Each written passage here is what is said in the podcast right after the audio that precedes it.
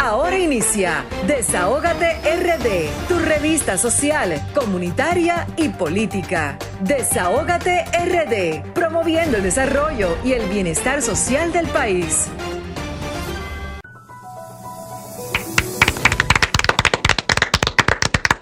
Muy buenas tardes, República Dominicana. Muy buenas tardes a nuestra gente de aquí, de allá, del mundo. Señores, iniciamos el primer programa del año 2022 de Desahogate República Dominicana para nuestra gente, tanto de aquí como de la diáspora. Un saludo a nuestra diáspora, a nuestra representante Lilian Soriano. Que tengan allá también un feliz año y que, y que siga la diáspora manteniendo esta economía de nuestro país para nuestra gente que tanto lo necesita. Eh, dispersada en, todo, en todos los puntos del país, señores. Hay una persona que se le manda su remesa, la diáspora, el corazón eh, que mantiene económicamente a mucha gente de nuestro país. También vamos a felicitar al presidente de RCC a don Antonio Espallá, por este nuevo año. Eh, gracias por darnos la oportunidad de continuar eh, llevando información a nuestro radio escucha, tanto aquí como allá también, primero también presentar nuestras dos horas de programación al Todopoderoso, que sea Él que dirija nuestras palabras, nuestro accionar delante de estos micrófonos, eh, para que todo salga bien, perfectamente bien, y decirle a nuestra gente que ya estamos de vuelta después de, de esas, diríamos que de esas vacaciones navideñas. Ya estamos de vuelta para hacer eh, poner el oído en el corazón del pueblo y ser la voz de los que no tienen voz. Ese es Desahogate República Dominicana, nuestra primera entrega que esperemos que sea del agrado de todos ustedes para que ustedes también sigan conectando con nosotros. Y de principio les voy a decir que vamos a tener algunas sorpresitas. Vamos a tener tres bonos de mil pesos, valorados en mil pesos, para que el lunes, que es el, va a ser el Día de los Santos Reyes, pues tengamos algunos bonos para que ustedes puedan también comprarle los regalos a, sus hijos, ¿verdad? con un bono perfectamente cabe para comprar dos o tres regalos para los niños y más adelante vamos a abrir las, eh, las líneas telefónicas para saber quién se lleva su regalito y también vamos a tener un juguete chulísimo que va a ser un oso de peluche para una persona que tenga, que venga acompañado de sus hijos. Señores, los que vamos a rifar aquí, nos gustaría que vinieran antes de las 7 a retirar los premios para que puedan aprovecharlos el lunes, eh, si Dios lo permite. También eh, Aquí ya está con nosotros eh, el, padre José Luis Hernández, párroco de la iglesia San Pablo Apóstol de Cristo Rey. Brevemente va a estar con nosotros aquí en cabina. Y de verdad que eh, darle las gracias al Todopoderoso porque ya estamos juntitos. Chulibelis Wanderpool, Vianelo Perdomo, eh, Luis Cruz Jiminián también que está aquí con nosotros. Y señores Pablo, un saludo aquí a, Pablito nuestro, a nuestro Pablo Fernández que está malito.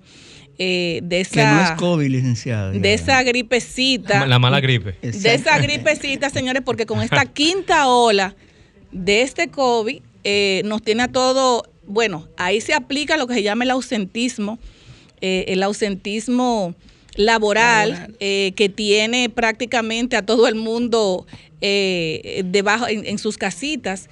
Y yo estuve hablando el otro día con la doctora Julie Bellis también del ausentismo laboral, el ausentismo laboral que tiene, que, que, que afecta a nuestra, eh, sigue afectando nuestra economía, porque cuando usted tiene, eh, usted tiene un ausentismo laboral, no solamente en lo que tiene que ver con empresas, sino también ahora mismo los hospitales, clínicas, en todo el sentido de la palabra, hay un ausentismo laboral de más de un 50% y va a crecer, doctor, porque ahora mismo con este fin de, de, fin de semana largo, eh, va a haber más ausentismo laboral. Yo particularmente respeto las medidas que toman las autoridades, pero yo particularmente en estos momentos, yo hubiese dejado eh, el Día de Reyes eh, jueves y no lo hubiese saltado para el domingo. ¿Por qué?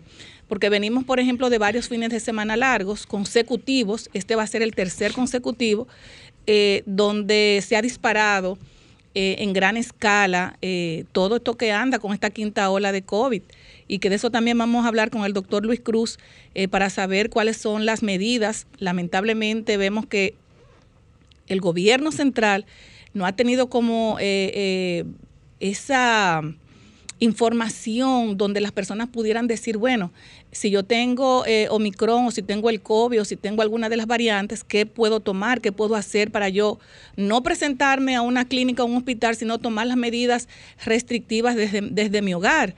Para no acumular, para que no se acumule, para que no se, se, se, se, agreguen tantas personas en una cola, en una fila, dentro de, de, un espacio, de un hospital, dentro de una clínica, porque así también, tomando nosotros esas medidas, pues eh, eh, no, no, no, no infectamos eh, a más personas. Yo entiendo que faltan esas informaciones claras eh, para que las personas sepan qué pueden eh, tomar en consideración si tu hijo, si tu adulto mayor, si, cualquier persona de tu familia, si un vecino o quien sea tenga cualquier tipo de, variante, pues sepa que, puede tomar algo, eh, eh, no solamente un té, porque ahora mismo está de moda el té que tiene que ver con el jengibre, limón, cebolla, chinola y demás, canela, pero no solamente es tomar té, todo el mundo debe tomar mucho líquido, pero también tenemos que tomar otro tipo de medicamento para que podamos eh, enfrentar esta estas variantes, que bueno, que vi ahora que viene, hay una nueva, eh, veo que hay una nueva. Y Omicron. Eh, eh, no, aparte de la Omicron, hay otra. Delta y Omicron, ¿verdad? Mira, Entonces, no, hay, nueva, el problema es que cuando hay varias variantes, eso es se van desatando todas. y es normal que te pueda ver un conjunto de las dos variantes y te pueda dar. No es que una variante que salió y que hay que la hermano, no. Eso del 2020, estamos hablando que cada vez que sale una variante nueva, va a poder ver hasta muy con, con, Omicron. Eso es normalmente, y es normal que sea Delta y Omicron, porque la más dominante ahora mismo son la Delta y la Omicron. Exactamente. Y sobre la nueva variante que imagino que la que, tú dices, eh, Grisel, la que es IFA o algo así, que fue... No recuerdo cómo, se, llama. Hijo. Eh, eh, esa ya fue descubierta ya antes de la Omicron. El problema es que no, no, había un rebrote como el de ahora. Y no, y que no ha habido caso de gravedad ni tampoco un aumento de casos. Es decir, que esa prácticamente ahora, como la noticia de la variante nueva Omicron y como el, terror es la variante, ya ahora cualquier noticia de que hay una nueva variante ya se pone lo, como que los fake news, o sea, es la noticia falsa que crea un terror a la comunidad. Y eso es lo que hay hoy en día y que a hablar más adelante sobre eso. Exacto, y que nosotros lo que queremos es exhortarles a la ciudadanía, señores, que seamos responsables. No es que de parte del gobierno central nos digan que tenemos que hacer esto. Ok, tenemos primero que vacunarnos, eh, lavarnos las manos, eh, eh, usar el alcohol, las manitas limpias, o sea, usar todas las medidas de higiene necesarias para que nosotros no podamos contagiar a nuestros familiares, nuestros adultos mayores, nuestros vecinos. Ahora que va, se van a aperturar las, las clases, apertura de los colegios. O sea, son medidas que cada ser humano, cada familia debe tomarla. No es que porque una persona me lo diga, no, cada familia, cada persona debe ser responsable de su propia salud y tomar las medidas preventivas del lugar para que esto no se siga esparciendo porque la economía se está afectando tan grandemente que todos vamos a salir perjudicados. Señores, y también decirle a nuestra gente querida, a nuestra gente de aquí, de allá, que nos sigan a través de las redes sociales de Sol 106.5, la más interactiva. Pueden vernos por el streaming a través de solfm.com. Y estas dos horas completas de programación la pueden ver en nuestro canal de YouTube de Sol 106.5, la más interactiva, buscarnos como Desahogate República Dominicana, Twitter, Facebook e Instagram. También, señores, eh, decirle a nuestra gente que como viene este fin de semana largo, porque, señores, hoy no sé si ustedes se dieron cuenta, las calles están vacías. O sea, todo el mundo ya desde hoy se fue eh, para su, bueno, los que, los que tienen sus casas eh, eh, en distintos lugares, pues ya desde hoy se fueron. le vamos a exhortar a, a todas esas personas, señores, que se cuiden, que cuando llega cualquier tipo de variante a su hogar, no es el vecino que le va a cuidar a su familia, es usted mismo que tiene que sacar de su bolsillo para poder cuidar a sus adultos mayores. Hago mucha insistencia a los adultos mayores, porque cuando tú no tienes a tu adulto mayor, a mí que eh, eh, falleció mi abuela hace casi cinco días. Eh, una semana. Exactamente. Esa, esa falta existencial, eso mm. es algo que es muy doloroso. Muy fuerte. Entonces somos nosotros que debemos cuidar a nuestros abuelitos, a nuestras abuelitas, eh, que no tienen la culpa de que muchas cosas que están sucediendo fuera, nosotros vayamos y le llevemos cualquier tipo de virus, porque es doloroso ver, gracias a Dios mi abuela no murió de ninguna de estas, de, de COVID, ni mucho menos por el estilo, pero cuando nosotros infectamos a cualquier eh, eh, familiar eh, y más a los adultos mayores nos sentimos muy culpables. Entonces somos nosotros, señores, que debemos cuidarnos este fin de semana largo, llevemos la tranquilidad y la paz a nuestros familiares y así también la vamos a llevar a nuestros bolsillos, porque cada vez que se, enferman cinco personas de su familia, pues claro está que se afecta su bolsillo. Señores, y hoy tenemos invitados súper especiales y hoy tenemos a, a José Luis Hernández, párroco de la iglesia San, eh, San, Pablo Apóstol de Cristo Rey, circunscripción número 2 del Distrito Nacional. Señores, y antes de empezar con, con, con el párroco, los teléfonos 809-540-1065 y nuestro teléfono de WhatsApp 849-284-0169 para que más adelante tengan algunos regalitos que los que le mencioné anteriormente. Buenas tardes, eh, padre, ¿cómo está usted? Ah, muy buenas tardes a ustedes y a todos los amables amigos radio televidentes. Feliz año. Feliz año y de verdad que esperamos que usted eh, tenga mucha salud eh, y muchas cosas buenas que Dios le pueda enviar a usted para que usted también sea, lo, lo esparza por no solamente la circunscripción número 2, sino que pueda orar por todos nosotros. Esperamos estar bien. Estamos viviendo en un barrio donde creo que la mitad de la gente está o con COVID o con fiebre, gripe, ¿no? Así es. Y nos estamos moviendo en ese ambiente de modo que hasta yo mismo estoy afectado a la gripe, estoy casi saliendo de ella, pero estamos ahí. Yo creo que todos que, los que estamos aquí están, eh, eh, de una u otra forma nos dio esa gripe, nos dio COVID. Yo no sé si a mí me dio porque todavía no, he, no me he dado cuenta, pero eh, de que a todo el mundo le ha dado esa gripe y le va a dar, eso es que de eso vamos a estar seguros. Padre, padre, usted está en el mismo corazón del Distrito Nacional. Los que vinimos de los campos a vivir en los barrios, sabemos lo que significan esos barrios, sobre todo, como decía Grisel, esa circunscripción 2, la 3, donde yo cuando vine a estudiar viví en la 3, viví en Gualey. Eh, precisamente donde usted párroco comenzó el llamado Plan de Seguridad Ciudadana.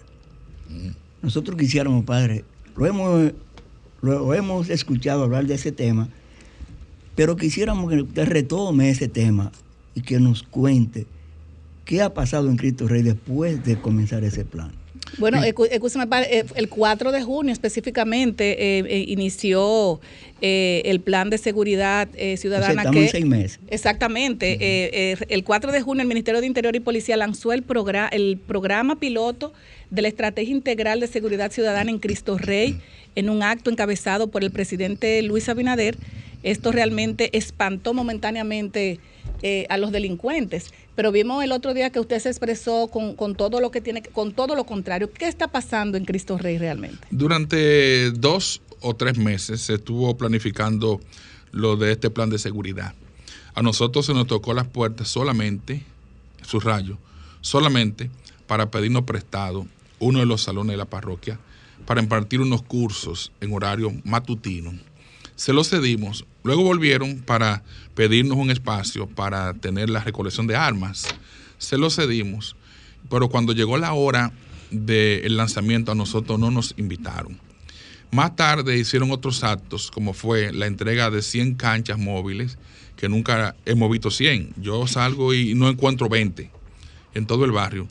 Eh, luego hicieron otra rueda de prensa e invitaron a organizaciones comunitarias para lo que era dar a conocer los resultados que se iban obteniendo y la cantidad de armas que se iban recaudando. A nosotros nunca nos invitaron, razón por la que entonces yo le negué el salón. Le negué el salón a la gente de la policía. Ellos se fueron, antes de que yo le negara el salón, se fueron a otro lugar para la recolección de armas y eh, empezamos a ver las acciones que iban a tomar. Llegaron los policías, hubo un reforzamiento grande de policías, de equipos eh, móviles y de otros. Y vino lo que era el plan de, la presidencia de desarrollo barrial, la comisión de Rolfi Reyes, donde se iban a reparar, casas. Nosotros, honestamente te decimos, no se repararon 30 casas, ni 20 casas. Algunas se le recogió un poco el zinc, otra un poquito de madera, pero no como se decía, porque estoy diciendo que el plan se anunció como integral. Integral quiere decir que diferentes instituciones del Estado se iban a integrar con la comunidad. Y lamentablemente nosotros acompañamos unas 15 juntas de vecinos, que es la Unión de Juntas de Vecinos de las Flores, que preside el señor Samuel de la Rosa, que no fue invitada, esa, esa unión de juntas de vecinos, y no participó de eso. Dieron alguna funda del plan social, hicieron algún operativo médico, asfaltaron algunas calles, las que están alrededor del Club Cachorro y, una parte de la Ortega Gasset, pero no asfaltaron las calles en su totalidad o en la mayor proporción. Entonces hubo una baja de la delincuencia, por supuesto, en razón de que mm, los delincuentes son muy astutos e inteligentes. Bajaron la guardia o se mudaron para otros lugares. Teníamos, sí, relación constante con el general Ceballo, que era el comandante del Distrito Nacional, y con el coronel de los Santos, que es el comandante de C5 allá. Y teníamos esta comunicación en cuanto que yo pasaba por mi casa, comían allá, hablábamos. Yo siempre le dije que ese plan de seguridad era una cosa del momento, puesto que la policía tiene muy pocos recursos, cosa que dijo incluso el propio ministro, que la policía tenía pocos recursos en esos días, lo dijo, para afrontar el problema de la delincuencia pero ya estaban anunciando otras poblaciones y la policía no tiene equipo para... Entonces yo le decía, lo que van a hacer es mudar de un lugar a otro como tradicionalmente se ha hecho. Y él me decía que no, y que no, y que no. En Cristo Rey nunca se dejó de robar, en Cristo Rey nunca se dejó de atracar, en Cristo Rey nunca se dejó de vender droga. bueno, dos días después del lanzamiento del plan, frente a mi casa, a una viajera que llegaba de Washington, la asaltaron a las 3 y 30 de la tarde y frente a su casa, donde se desmontaba, le hicieron daño de algunos hematomas en el brazo izquierdo al salir del vehículo y le llevaron pasaportes visados y nunca apareció. Pero padre, ayer eh, el ministro de Interior y Policía Chu Vázquez, eh, él estuvo diciendo que había que reunirse con las iglesias y las organizaciones eh, comunitarias entonces no entiendo, o sea, si usted dice que ya él se reunió anteriormente, ¿por qué él vuelve a decir? Porque él, incluso él dice que lo que está atrayendo la delincuencia es el mal convivir. O sea, de, la, de los sectores, o sea, de las personas. Entonces, no entiendo esa parte si anteriormente se habían reunido con ustedes. Yo creo, escúchame, yo creo que el que menos sabe de toda esa cosa es Chubaki. A mí me contaron que Chubaki lo que se dedicado toda la vida es a recoger coco y a vender coco. ¿Cómo que recoger coco? Sí. Ah, el empresario Él es empresario del ah, coco. Tú sabes que él vive en una, él es de una zona de mucho coco, en Nagua. El que menos sabe de todo eso y habla de una forma desorganizada y dice unas ideas hoy, dice otra mañana. O sea, que creo que la persona que menos sabe de eso. Él nunca se ha reunido con, con, con nosotros como comunidad. Allá lo que se hizo cuando había un acto que invitaban a que le hicieran público que la gente se sentara en el público, ellos presidían la mesa, decían dos o tres cosas, pero sentarse a dialogar lo que era estrategia, búsqueda de soluciones, eh, conseguir cuál es el problema, de hacer un diagnóstico, con nosotros nunca se hizo, ni se ha hecho que yo sepa, ni con las iglesias no católicas. Y, si él quiere, o uno de ellos que llame para que me diga qué día fue que se hizo eso y dónde yo estaba. No, no, él dice que hay que reunirse. Lo que yo, lo que yo entendía era cuando se iba a hacer este plan, era que primero se había hecho un plan con las organizaciones comunitarias, junta de vecinos, iglesias y demás, para poder llevar en conjunto esta consideración al sector. Es que eso se quedó en plan. Ah, bueno. Plan es plan. Ni, ni nunca se desplomó porque nunca, se, nunca tuvo plomado. Eso no hubo nada. Ahí lo que hubo fue algo de decir, estamos haciendo o buscando soluciones a algo. Cuando terminó el plan, que se mudaron para la Sursa, donde yo trabajé cinco años y medio, que yo le he dado seguimiento, eh, ha sido lo mismo en la Sursa.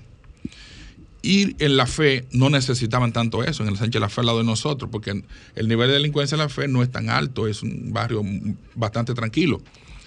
Y entonces, lo mismo pregunto en San Francisco de Macorís, yo tengo muchos amigos. Ha sido la misma cosa, la misma receta, la misma cosa que la van mudando de un lugar para otro, pero el problema sigue. ¿Qué ha ocurrido en Cristo Rey? Después que el plan terminó, que se lo que lo mudaron, que el general me decía, no, eso va a seguir, nosotros estaremos aquí. Se rebrotó la delincuencia.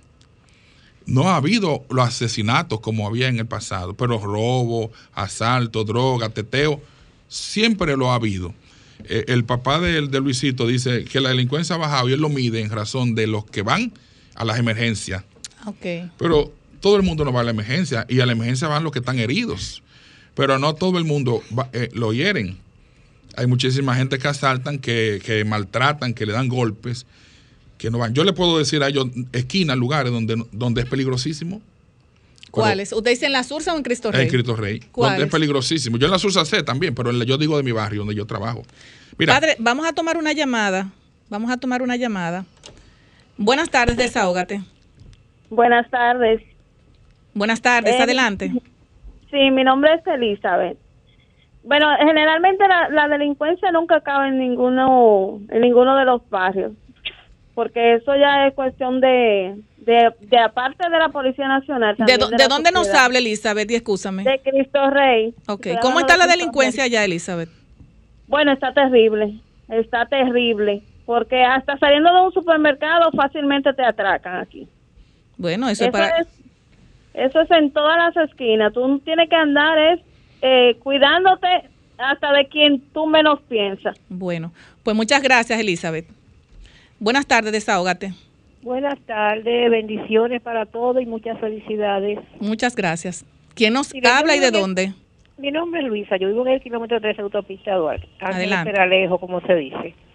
Pero yo quisiera saber, yo estoy escuchando al reverendo, al padre, ¿cómo es posible que si él es el padre de, esa, de ese sector, de esa comunidad, él no fuera convocado porque él es la persona idónea para saber dónde se necesita un arreglo, quiénes tienen necesidades. Entonces, a mí lo que me molesta es que para mí todo esto es propaganda, para salir en los periódicos, muchas fotos. Entonces, así no se va a controlar la delincuencia. Aquí en los paralejos donde yo vivo, uno vive con, es así como, como los pajaritos mirando para los lados, porque desde que uno siente un motor, ya uno piensa que es un atracador que viene detrás de uno. Bueno, pues muchísimas gracias.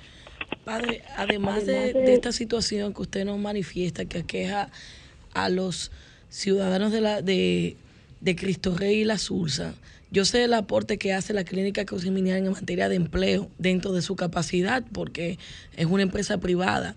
Sin embargo, dentro de este plan también se incluían un plan de empleo para los ciudadanos de la circunscripción 3, específicamente los barrios Cristo Rey y La Sursa. ¿Cómo va eso? Si también se ha incumplido o si en algún modo el gobierno dominicano ha cumplido ese aspecto. No, en, Cristo Rey hay muchos jóvenes empleados, pero no podemos relacionarnos con el plan, porque ya muchos de ellos habían sido empleados o habían sido contratados, eh, pues en razón de política. O sea, hay muchos muchachos que están en aduanas, hay muchos muchachos que están en Hacienda, hay una persona del barrio que trabaja en Hacienda, en Cajefi, es el, departamento de formación, que ha reunido muchos jóvenes que los tiene trabajando y hay muchos que están en otras instituciones del Estado. Pero no vamos a decir que es producto del plan, sino que ya eso venía o estaban siendo empleados. Lo mismo pasa con los cursos. A muchos jóvenes han estado estudiando desde mucho antes del plan, porque Infotea ha estado presente allá desde hace muchos años y porque nosotros mismos damos formación de cuatro semanas, cuatro domingos de formación ciudadana, formación política, eh, formación sobre eh, derechos humanos, lo damos nosotros, pero eso es al margen, independientemente de eso. Padre, nos gustaría que usted nos diga, por ejemplo, eh, y que también le haga otro llamado al, ministro de Interior y Policía, a, a ¿Dónde es que ustedes quieren que se refuerce el asunto de las autoridades, la policía específicamente? Eh, porque me cuentan otras personas en Cristo Rey que la policía ni siquiera tiene motores para movilizarse. O sea, son muchas eh, la, también las, cosas que tiene la policía en contra que no puede también hacerle frente a tanta. No, no, es que pasa que Cristo Rey es un barrio grande. Sí, claro. Eh, tiene mucha gente, tiene mucho hacinamiento. La delincuencia no se va a acabar con equipo ni con policía, eso no se acaba así la policía en Cristo Rey nunca había tenido tantos equipos como ahora. En cuanto a hombres y en cuanto a, movilidad. Allá ellos hacen todos los días una caravana de vehículos, entre camiones, camionetas, motores, todos los días aproximadamente las 7, 30, 8 de la noche. Eso pasa por mi casa porque es la calle de destacamento. Eso pasa en caravana. Pero no vamos a decir que por equipo se va a acabar la delincuencia, algo mucho más grande que eso. Ya prácticamente la delincuencia es endémica. En un país con tantos niveles de desajustes sociales, con tantas desigualdades sociales, con tanta pobreza, con tanta injusticia, con tanto que devolver a la comunidad. O sea, eso no se va a acabar ahora. Y eso de recoger armas, como estuvieron haciendo, 7 mil pesos por, una, por un revólver. Supuestamente recogieron muchas armas, más de 300 armas. No, no, eso no es verdad. Eso, por eso se lo llevaron de nosotros, no lo hicieron allá, porque íbamos a estar vigilantes. Un día decían una cantidad, a los pocos días decían otra cantidad. O sea, tanto subía como bajaba. Las armas que exhibían ahí no eran armas de esas que se hacen en los barrios, caseras, eran armas buenas. eso no es tampoco, no es creíble eso, que se recogieron todas esas armas. Pero ¿y tú crees que un muchacho del caliche que tenga una pistola la va a entregar por 10 mil, 18 mil pesos? No, imposible. Tenemos otra llamada, padre. Usted ha, puesto las la, líneas encendidas. Buenas tardes, desahógate. ¿Cómo está, cómo está, cómo está Bocura? Buenas tardes, feliz año, ¿cómo está usted? Feliz año, oye, yo estoy, yo estoy llamando porque estoy de acuerdo con todo externado por el señor eh, el, el, el, Esto es una realidad. Todos los barrios del país entero, si no buscan asesoramiento de la iglesia, seríamos fracasados toda la vida. Porque la iglesia católica, a través del tiempo, ha dado se, se escucha mal. Muchas gracias. Es así, es que, es que la iglesia, porque que ustedes, eh, ustedes reciben a todas las personas donde van a, a, llorar sus penas y también a cantar esa alegría. O sea, si, no se toman en cuenta las iglesias, porque es, algo como que no Nosotros estamos sectorizados. Cada sector tiene un consejo sectorial. Cada consejo sectorial tiene varias comunidades de base. Las comunidades de base tienen un equipo de aproximadamente cinco o siete personas que son las que le dan la vigencia a la comunidad, pequeña comunidad que se de base. Nosotros tenemos un consejo parroquial que representa todos esos sectores. Además tenemos ocho pastorales con, con su coordinador y su equipo que están en el día a día. Y aparte de eso, nosotros, un tipo como yo, voy a decir un tipo, permanentemente vivo en contacto con organizaciones comunitarias. ¿Y cuál sería, por ejemplo, la sugerencia que ustedes le harían al, al, ministro de Interior y Policía? Porque vemos también que han, han venido otros representantes de otros países a sugerirle a nuestra Policía Nacional qué hacer y qué no hacer. Entonces, ¿qué ustedes le pueden sugerir? ¿En qué ustedes pueden ayudar? Porque realmente el que vive en Cristo Rey o en, cualquier sector lo que quiere es tener tranquilidad espiritual. No hay una cosa que intranquilice más a, una, a, un pueblo y a un país que la delincuencia. O sea, ¿cuáles ¿Cuáles métodos ustedes podrían sugerirle al, ministro de Interior y Policía que se pudieran en conjunto a ustedes, a la comunidad, eh, eh, hacer para que la delincuencia pueda bajar un poco? Oiga, en el 90-96 yo fui párroco de la Sursa y me tocaba hasta una parte del Capotillo. Yo ahora estoy cruzando el Máximo Gómez, o sea que estamos casi pegaditos, nada más nos divide el Máximo Gómez. Yo no puedo llevar la receta con la que yo trabajaba en la Sursa en el año 90 y pico a, a Cristo Rey. No la puedo llevar. Porque las realidades son diferentes. Claro. Basta cruzar una calle para que todo cambie. Entonces, yo no puedo llevarme una receta de un lugar a otro para aplicarla en otro sitio. Yo no puedo traer algo de Chile o traigo de Costa Rica para ponerlo a la República Dominicana porque los ambientes socioculturales económicos son diferentes. Aquí hay que sentarse, estudiar de fondo cuáles son las raíces de los males más profundos que hay aquí. Y eso se tiene que hacer con técnicos, es verdad, pero también con la gente de la base, que conoce por apodo al delincuente, que sabe los, lugares y sobre todo hay cosas que son comunes, que todo el mundo las sabe. Yo las repito, la desigualdad social genera una espiral de violencia y la, el desempleo y la falta de oportunidades que tienen los jóvenes, que algunos de los cuales le da vergüenza decir que son de la 40, porque hay empresas que no le dan trabajo. O de la chivera. De la chivera. Dice, si son de la 40 o la chivera, posiblemente no le den trabajo en algunos sitios. Si tiene un tatuaje o tiene una marca por ahí en el brazo, no le dan trabajo. Entonces, hay unas cuantas cosas que están en el fondo que hay que estudiarlas para ver cómo se puede dar una solución. Ningún médico te indica a ti un medicamento si no hace un diagnóstico. Y un diagnóstico se hace sobre la base, eh, Luis, sobre la base de unos estudios con aparatos, porque ya el médico no es el de antes, que te miraba, abre la boca, toca aquí, tose, el médico te decía, ahora es con equipos. O sea, si no hay un estudio, eh, un examen, un análisis de la realidad, no podemos nosotros decir cuál es la afección que tiene el paciente y cuál es el grado de, de la gravedad que él tiene.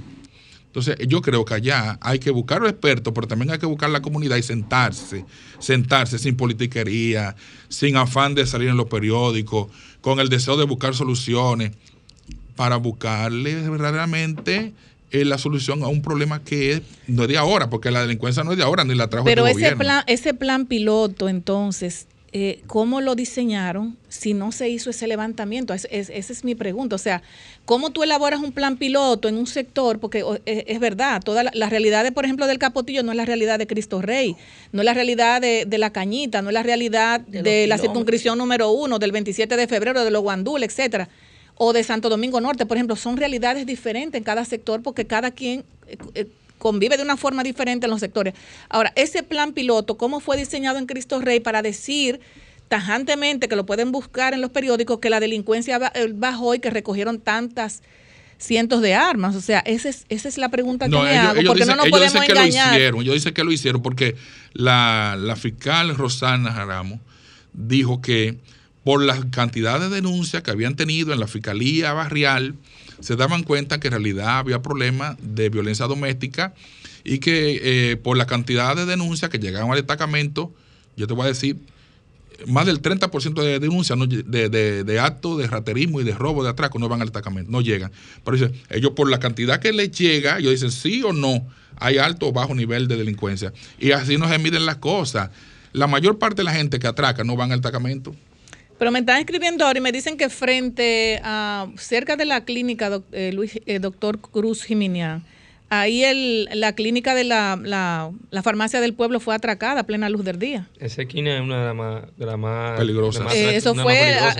eso Ortega fue, con 38. Sí, con 38. Ahí a, cada rato atraca. En plena luz del día. Entonces, o sea, yo, yo de verdad. Pero oye, otra, oye este dato. Luis debe saberlo. En el cementerio de Cristo Rey, yo me estoy harto de denunciarlo hay puntos de droga dentro del cementerio. en, el, cementerio hay delivery. Porque yo he chequeado a las 10 y a las 11 de la noche. Él entra y sale de gente de, del cementerio. Y no, y, no enterrando. No, no, pero el cementerio se supone que está cerrado a partir de las 6. Claro. Pero yo hice una misa en la parte trasera del cementerio, cerca de los transformadores. Y yo estaba escandalizado diciendo a la gente: ¿Quién es que está fumando? ¿Quién es que está fumando? Aquí no se puede fumar. No, padre, no es aquí, es ahí adentro. El cruzar la pared sobre la sepultura y el Ayuntamiento del Distrito Nacional no tiene seguridad. El Ayuntamiento me ha dicho que van a conectar cámaras, van a poner cámara con el 911, pero no la ponen. Me dijo la, alcaldesa que cuando terminaran el cementerio de Máximo Gómez iban a subir la pared porque no tenía recursos, que iban a hablar con la policía para que diera una ayuda. Y hay ahí una persona que, que le amanece. Pero resulta que en la, en la orilla del cementerio hay casucha. Pero a una de esas casuchas donde venden flores y hay una especie de cafetería le rompieron por dentro del cementerio y se le metieron y le robaron. Oh, santo. Las personas fueron apresadas, pero rompieron por dentro, robaron ahí y hay una persona que duerme ahí que, que cuida el cementerio. Entonces, los muchachos brincan la verja, suben por allá y de día y de noche están fumando droga dentro del cementerio de Cristo Rey. Se lo he dicho mil veces desde Arsenio Borges, cuando era Y la policía ahí no, no, no, se tira, o sea, no hace su, se tira como suá. La policía se está poniendo en el frente, y no exactamente a la misma puerta, se está poniendo en el frente un rato, llegando, llegando a, los, Reyes Católicos. Pues entonces como que a Chuba que lo están engañando con la información, porque él está muy convencido de que Cristo Rey, eso está controlado. Las, bueno, las informaciones que él ha dado, eso es lo que eh, ha dicho. Dígale a él que vaya a hablar conmigo. Eh, no, él tiene que estar escuchando a esta, a Dígale a él que vaya a hablar este conmigo, que él tiene gente que son amigas mías que están allá. Pero lo ah, está engañando. Hay oficiales ahí que son amigos míos que saben y quedaron de llevármelo, nunca fue. Es más, a mí me dejó un sancocho plantado. ¿Cómo? En mi casa. ¿Tú Vázquez? Sí. Ah, pero parece seguro el general Ceballos, comió el general, el coronel de los Santos. Eh, el doctor Geminiano no pudo ir ese día y él me dejó plantado. Yo no sé si él tenía conocimiento, pero no fue. Que se siente conmigo a hablar. Porque yo no tengo problema para decirle las cosas como son. no, porque ustedes lo que quieren es que, que realmente el, sector esté tranquilo y que la gente pueda caminar Oye, lo que está pasando en este país cuando, mientras tengamos gobiernos populistas y presidentes con ánimo de reelegirse, no va a suceder ningún cambio, ninguna transformación. Porque las acciones que hay que tomar una de las cosas que se iba a hacer en Quito Rey era la de la limpieza del área pública, los espacios públicos. Nunca se hizo, aunque cuando se denunció en presencia de la alcaldesa, delante del encargado de espacio público, nunca se hizo. O sea, no se ¿Y la alcaldesa no, no ha vuelto por allá por Cristo Rey a una, una... Ella va mucho, ella va mucho. ¿Y, ¿Y por qué no ha resuelto eso entonces? Habrá que preguntarle a ella. porque los espacios públicos están copados en Cristo Rey. Tú no, no encuentras por dónde caminar. Ya el que quiere tirar una escalera, el que quiere pone una, amplía su casa, el que quiere pone un negocio, tú tienes que tirarte a la calle. O te dejan un carro de por vida abandonado en la, en la, calle y nadie lo quita. Entonces, eso fue parte del plan y nunca, y nunca se hizo. Pero del plan en conjunto con... Del plan en conjunto en el plan de seguridad. Un día quitaron dos vehículos de la calle Padre Aria por mí, porque yo me metí en eso y hice, hice, hice, hasta que lo quitaron una mañana. Pero ahí siguen los, los, otros vehículos que han sí, ido Sí, padre, pero yo, yo me pregunto, ¿y dónde están entonces? Eh, porque el pleito no se puede echar solo. ¿Dónde están las juntas de vecinos? Porque allá hay más de 200. Allá hay más de, 80 juntas de vecinos. O más de 80 juntas de vecinos. Entonces, ¿dónde están las juntas de vecinos? Eh, porque aquí, cuando tú quieres que tu barrio funcione, aquí no podemos politizar. O sea, ya sabemos que juntas de vecinos que pertenecen tanto al PRM, a la Fuerza del Pueblo, al, al, Partido de la Liberación Dominicana, pero en este, en este sentir, donde tú convives, donde viven tus hijos, donde viven tus nietos, tu papá, tu mamá, hay que ver hay, que, hay que hacer una fuerza. Yo la quiero mucho. Es un hay que hacer una fuerza eh, realmente en conjunto, porque usted no puede echar el pleito solo. Mira, las juntas de vecinos son un espacio de participación excelente fueron bien ideadas. La Junta de Vecinos resuelve muchísimas cosas. Pero se ha dado un tiempo para acá que las juntas de vecinos se han politizado.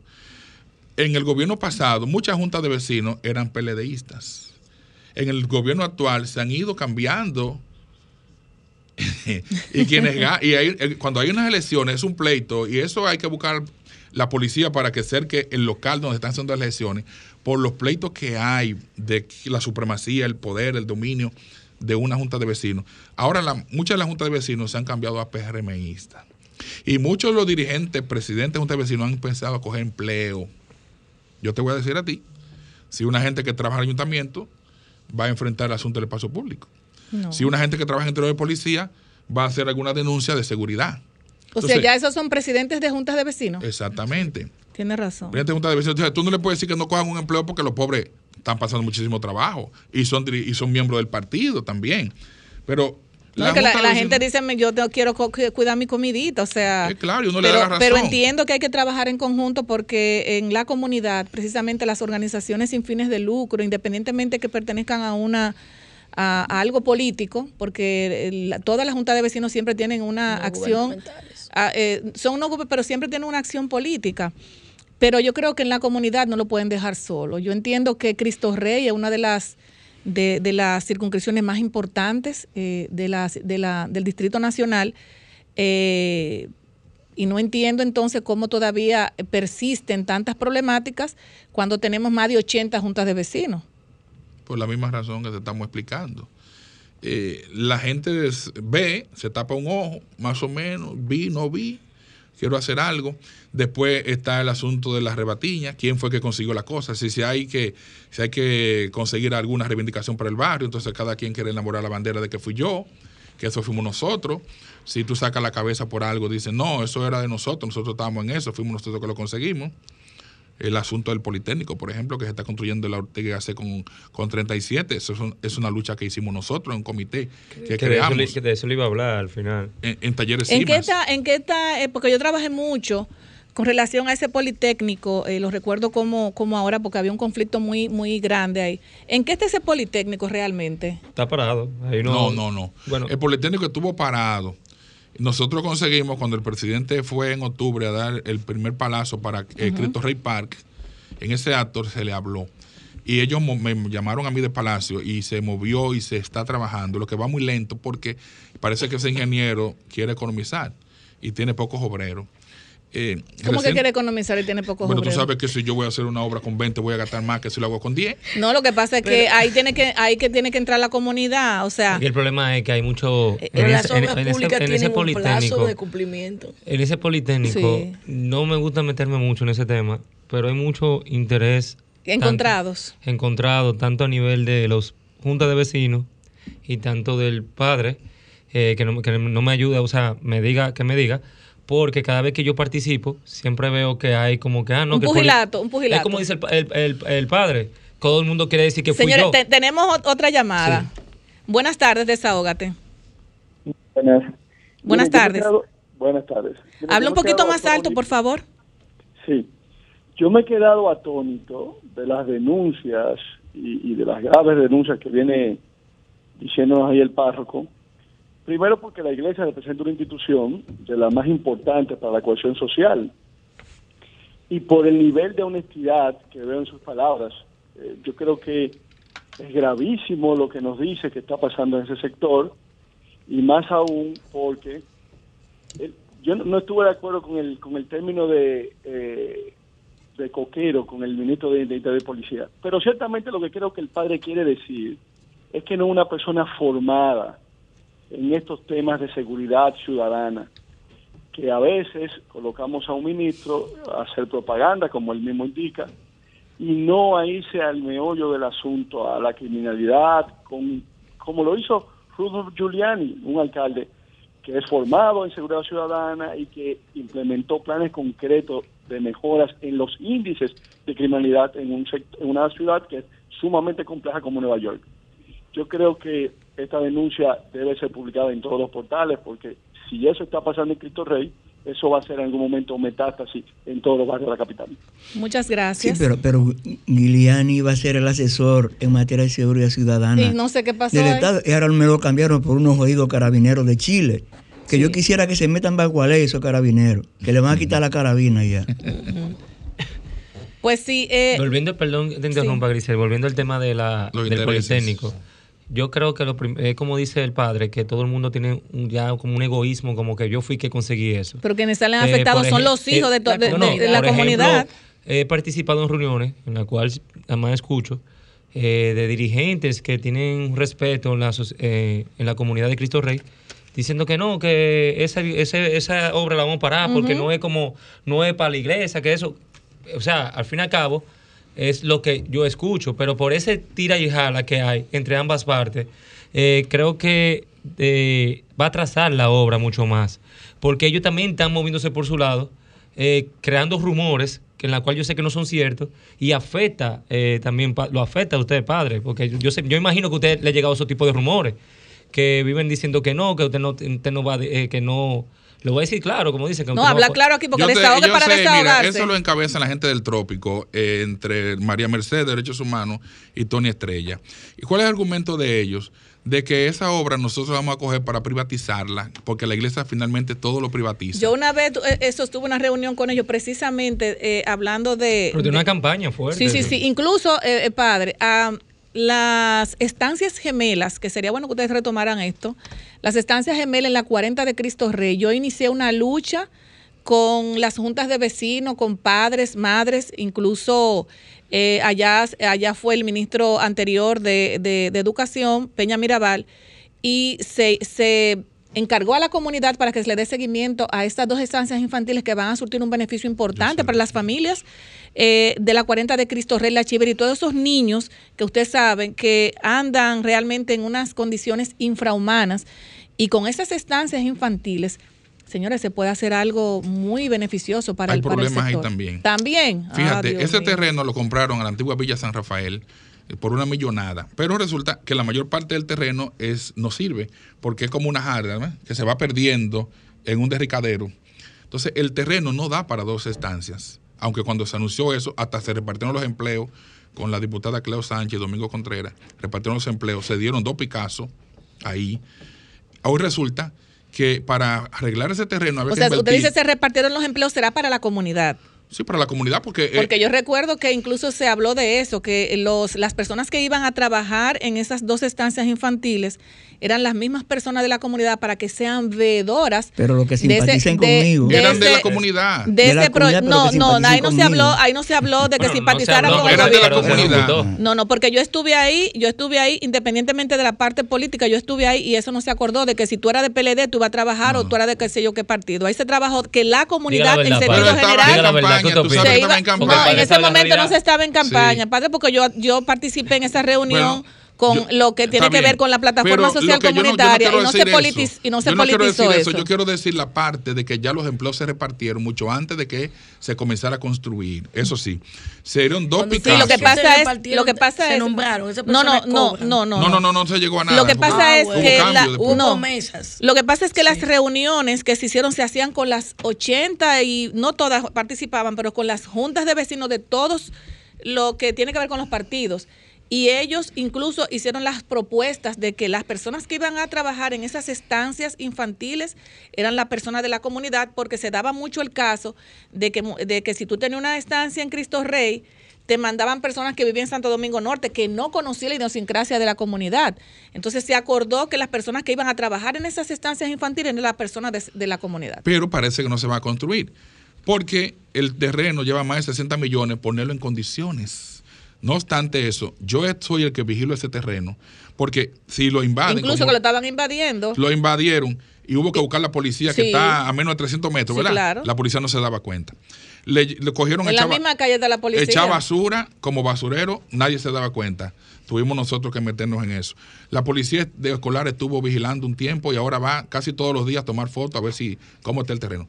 Pero por detrás, en la calle Ramón Cáceres, la gente que vive ahí está comiendo todo el terreno, en la loma, se la está comiendo por debajo para ampliar su casa, metiéndose, encajonando la casa de, en la loma. Ya yo eso lo he reportado nadie ha hecho nada. Pero que quien tiene que ser veedor de eso es el Ministerio de, Educación y, la policía, y la policía de allá. No, pero se están metiendo debajo y están socavando ah, la base de ese terreno. Es lamentable que ese proyecto de esas dos estancias eh, no se pudieran hacer porque de verdad que iba a, a surtir un beneficio muy importante para esa comunidad. Entonces, lo del, Politécnico es que nosotros encontramos a San Pablo Apóstol, que es liceo y Politécnico al mismo tiempo, con un hacinamiento terrible donde los estudiantes no tienen calidad, puesto que ahí nunca ven un microscopio siquiera, no tienen biblioteca, no tienen cocina, no tienen un salón de profesores y nosotros nos fajamos a buscar un terreno. Desde Navarro, Navarro nos mandó a buscarlo. Lo conseguimos nosotros a dura lucha con David Collado, que era el antiguo taller de Cima que había comprado el ayuntamiento en la administración de Roberto. terreno. Sí, sí. muy, bueno. Sí. Entonces conseguimos que el, alcalde eh, David Collado vendiera 5 mil metros. Nosotros tuvimos que ir a la sala de sesiones para que los regidores entendieran que, para conseguir eso fue una lucha constante. Lo conseguimos. claro. Y se compró en 101 millón de pesos. O sea, ganó el ayuntamiento que se quedó con 3 mil metros, vendió 5 mil y ganó ese dinero. Y la construcción se está haciendo para hacer una mudanza desde lo que hay en San Pablo, que son ahora 805 eh, estudiantes, con los técnicos y el general, para allá. Para entonces tener lo que hay ahora en San Pablo, la escuela básica, ampliarla con una matrícula que tiene de 498, subirla quizá a 1000 por una cosa adecuada, como debe ser. Entonces, lo que hay es eso. ¿Cómo vamos a privatizar nosotros un bien público? Jamás. Y un historial como el que tengo yo detrás. Jamás. De que privatizar un bien en una inauguración que todo el mundo estuvo ahí, de que al otro día, en un mes, un año, de que privatizar eso. Además, a mí me quedan días en Cristo Rey porque nosotros estamos por tiempo. Ah, pero, usted no puede dejar Cristo Rey con esta lucha. Bueno, eso dependerá de Osoria. Yo tengo cinco años. ¿Sabe que para su función como padre, aparte del padre Rogelio que ya pasó por Cristo Rey, yo creo que usted ha estado muy involucrado con la problemática de Cristo Rey, tiene mucho conocimiento y también ha sido un colaborador y luchador, sabiendo usted que se ha ganado mucho enemigo por todo eso que usted ha hecho, en la cual yo sé que usted no le importa porque usted quiere luchar y por el bien de Cristo Rey. Así que de verdad lo felicito, padre, por eso. Yo vengo viendo su labor, aunque mi padre es siempre un fiel seguidor de usted. A la única misa que va él es a la de usted. a, las 11. a las 11. A las ya tenemos, ya tenemos que despedirle. Pero de verdad con lo del Politécnico, antes de despedirme, eh, sea que sea el tema, yo creo, padre, que sería bueno como hacer una reunión con la comunidad o con las personas que están creando eso. Yo la hice la reunión y no quedamos en nada. Ah, bueno. Porque bueno, pero inviten a Luis Cruz para que él también. Porque yo creo que eso le está haciendo daño a ambas partes. Porque uno diciendo una cosa y eso no es bueno. Esa, porque al fin y al cabo estamos luchando por el mismo bien. la gente sabe cuando se habla y bien para la comunidad. La gente sabe cuando se habla mentira. Padre, eh, ya se agotó el tiempo. De verdad que un placer tenerle con nosotros. Estos micrófonos están a su orden. Siempre que, usted entienda que pueda darnos alguna información, nosotros también querer invitarlo. Gracias por participar en Desahogate República Dominicana, el programa que pone el oído en el corazón del pueblo y el programa que es la voz de los que no la tienen. Yo no sabía la existencia de este programa, me da mucho gusto estar aquí, la apertura que ustedes han mostrado, la, la forma en que nos hemos llevado durante el programa, con la sinceridad y la amenidad y la forma en que ustedes me han tratado. Se lo agradezco de verdad y espero estar siempre a su disposición, ya sea desde aquí o por teléfono, cuando ustedes lo necesiten. Pues muchísimas gracias, señores. Eh, nos vamos a una pausa comercial. Desahógate, desahógate, desahógate, RD. Desahógate, desahógate, desahógate, RD. Y la quieres denunciar, desahógate RD, te queremos escuchar. Si de la justicia te sientes desamparado, desahógate RD, será tu mejor aliado.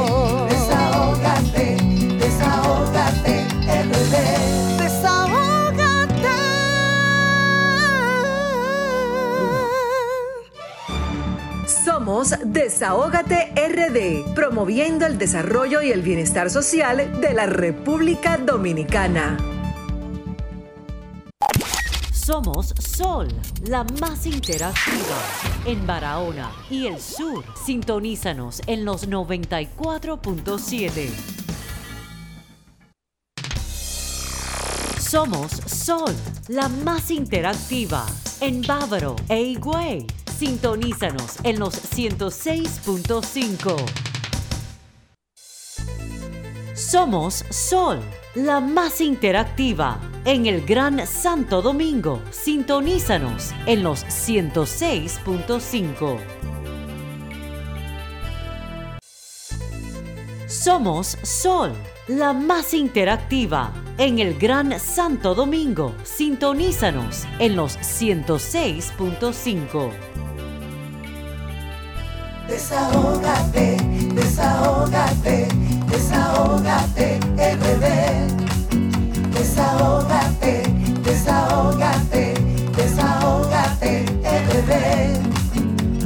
ves una injusticia y la quieres denunciar, desahógate RD, te queremos escuchar. Si de la justicia te sientes desamparado, desahógate RD, será tu mejor aliado.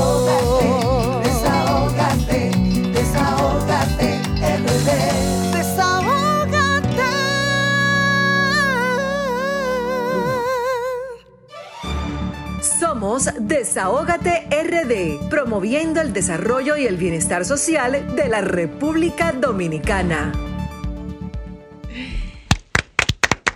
Bueno, ya de nuevo en nuestra programación Desahógate República Dominicana y continuamos con nuestro compañero Vianelo Perdomo. Adelante, Vianelo. Gracias, Grisel. Saludo a Yulibel y Luis, a Pablo, que se mejore. Deseo salud y prosperidad a mis compañeros de panel, a los amables oyentes y televidentes en este 2022. Qué bueno que en este panel hay una abogada, porque voy a comenzar hablando de la Constitución de la República. Artículo 107 de la Constitución. Yo tengo ya varios años trabajando en el Congreso Nacional sumado esto a más de 30 que estuve cubriendo eso como reportero. Nos dice el artículo 107 de la Constitución que cuando se rechaza cualquier proyecto de ley, se presenta en la próxima legislatura, nunca en la legislatura actual. 27 años discutiéndose un código penal que es de 1884. el código penal de nosotros vino con la República y no ha habido forma que lo modifique el miércoles, la Cámara de Diputados conocía el nuevo Código Penal que vino aprobado del Senado de la República. Pero este proyecto se cayó. ¿Qué pasó ahí? Un legislador de lo que tiene más sapiencia en República Dominicana es el amigo Alfredo Pacheco, que es presidente de la Cámara de Diputados. Él permitió ordenó, vamos a decir que permitió que se reintrodujera el proyecto. Lo reintrodujo un, varios legisladores, varios diputados encabezados por Rogelio Genao Lanza. Qué coincidencia. cuando el proyecto se cayó en el Senado, lo reintrodujo un grupo de senadores encabezado por su padre, por Ramón Rogelio Genao. Se formó una comisión para que estudiara ese proyecto en 24 horas y que al otro se conociera el informe, porque alegaban que era el mismo proyecto que yo del Senado. No, nunca es el mismo proyecto. Pasó, por ejemplo, con, con el proyecto de ley de transporte que caminó todas las universidades de República Dominicana durante 10 años. Se introducía al Congreso, se caía, volvía y se caía. Al final lo agarró el diputado, el diputado Rafael Tobías Crespo, se hizo el proyecto y se aprobó lo que hoy ley 6317 de movilidad, transporte, tránsito terrestre y seguridad vial de la República Dominicana. ¿Cuál es la prisa, señores? Nuestros diputados, encabezados por Alfredo Pacheco, pudieron haber esperado la próxima legislatura. Esta legislatura termina el martes, el día 12, el miércoles. ¿Y qué usted cree que puede pasar, Vianelo? No, no eso es completamente inconstitucional. Si los diputados lo aprueban como está, va al Senado. Y si los senadores lo aprueban como está, cualquiera de nosotros lo va a llevar al Tribunal Constitucional. Si el presidente lo, lo promulga, que yo lo dudo, hmm. porque conocemos bien a Antoliano Peralta Romero, el, consultor jurídico del Poder Ejecutivo, y yo dudo que si esto se aprueba como está, Peralta Romero le recomienda al presidente de la República que promulgue ese código como llegue. Porque si lo aprueban así, cualquiera va a ir al Tribunal Constitucional y se va a caer. Además de que, ojo, son varias las organizaciones que nos dicen que ese proyecto tiene mínimo 23 artículos que se contraponen con la Constitución de la República, lo que lo haría más inconstitucional todavía. Pero vamos a esperar lo que pase. Señores, en mi tiempo de reportero conocí a muchísimos dirigentes y líderes políticos, varios muy decentes, extremadamente decentes. Entre esos dirigentes políticos decentes que yo conocí, se cuenta al licenciado José Rijo Presbol, hoy director general de presupuesto. Yo no sé qué araña lo picó, porque al criticar, una cacata. yo creo que criticó a uno de los funcionarios que con más cuidado trabajó los programas que le pusieron en sus manos, que es la doctora Margarita Cedeño. E incluso muchísimos de los que defienden a Margarita Cedeño hoy ni siquiera saben dónde viene Margarita Cedeño, ni lo que ha sido Margarita Cedeño. Usted sale a preguntar por allá, cualquiera que anda con la bandera de Margarita, a preguntarle dónde viene Margarita Cedeño y no le saben decir. Y refrescando la memoria a alguna gente, en el año, el primer periodo del PLD, 96-2000, Doña Margarita fue su consultora jurídica del Poder Ejecutivo. Ahí fue su primer ensayo político. Sus relaciones con Leonel Fernández vienen mucho antes de ahí, porque trabajaban en el mismo bufete de abogados. Luego fue, cuando Leonel gana en el 2004, Leonel no quería seguir soltero y quería tener lo que no tuvo en el 96-2000, o sea, una esposa para que sea primera dama. Conocemos su trabajo. Pero José Rijo Presbol habló de nómina paralela, habló de violaciones de contrato. Margarita Cedeño le responde una respuesta que a mí particularmente me gustó mucho porque comenzó diciéndole, conmigo no. Y cuando ella dice conmigo no lo hace porque ella conoce cómo manejó esos proyectos. Pero hay un joven que se llama Fran Elías Olivares, que hace mucho que trabaja con doña Margarita, es especie de su asistente.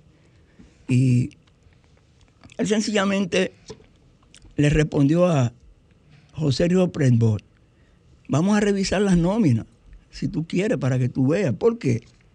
Porque, por ejemplo, en julio de 2020 había una nómina que, que tenía 10 millones 963.027 pesos con 79 centavos. Y en diciembre del año pasado tenía 24 millones 530 mil 584 pesos con 40 centavos. O sea, un 124.31%, más del doble.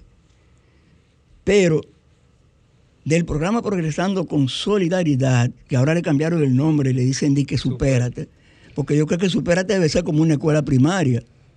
No sé por qué le pusieron supérate a esa vaina. El cambio, Vianelo, lo tienen que cambiar todo. La nómina de supérate, cuando era Prosoli, tenía en julio de 2020 72 mil 72 millones 998 mil 320 pesos con 51 centavos. En septiembre, un año y poquito después, 99 millones 55 mil 734 pesos con 74 centavos. 35.7%. Entonces, ¿de qué me están hablando a mí? Cuando doña Margarita estaba ahí, y no soy de los que promueven su candidatura, que quede claro, ¿eh? no soy de los que promueven su, su, candidatura, pero creo en la labor que ella hizo desde despacho de la primera dama y manejando los programas sociales desde la vicepresidencia de la República. Y yo pregunto, ¿será que el PRM cree que Margarita va a ser la candidata y le tienen miedo? Pregunto yo. Señores, hay un, hay un juez, hay un juez del Tribunal Superior Electoral llamado Ramón Aristide Madera Arias. Oye, ese señor tomó el momento más inoportuno para emitir una consideración. ¿Por qué yo digo inoportuno? Porque caramba, se están haciendo un reconocimiento poniéndole una calle, a una calle de tu pueblo tu nombre. Y entonces él viene y dice que el presidente de la República le jugó un cubo. ¿Alguno ha jugado gallo aquí? Yo. Bueno, en lo que juegan gallo, un cubo es cuando tú has puesto un gallo y ese gallo pierde y tú te vas por la valla, no le paga el que te gano. Eso es un cubo. Porque él esperaba que lo iban a hacer embajador o cónsul. Pero señor, el presidente Luis Abinader, y no lo defiendo, nunca le ofreció eso. ¿Y qué le ofreció? ¿Usted no, no, él tenía un alicate. Él tenía un mm. alicate. ¿Qué es un alicate? Es un intermediario. Ese alicate es el que ahora secretario general de la Liga Municipal Dominicana. Ah, pero alicate lo fue que lo Ese fue el que le dijo a él que iba a ser embajador a cambio de que le diera algunas informaciones. Pero el, el ex juez dice, yo me la jugué. Vean acá, hermano. ¿Usted es activista político o usted es juez? ¿Cuál pero cuando él dice que fue que fue, con, que fue con Abinader, entonces no fue con el con el con el intermediario. No, no, fue con el intermediario. ¿Y el intermediario dijo eso?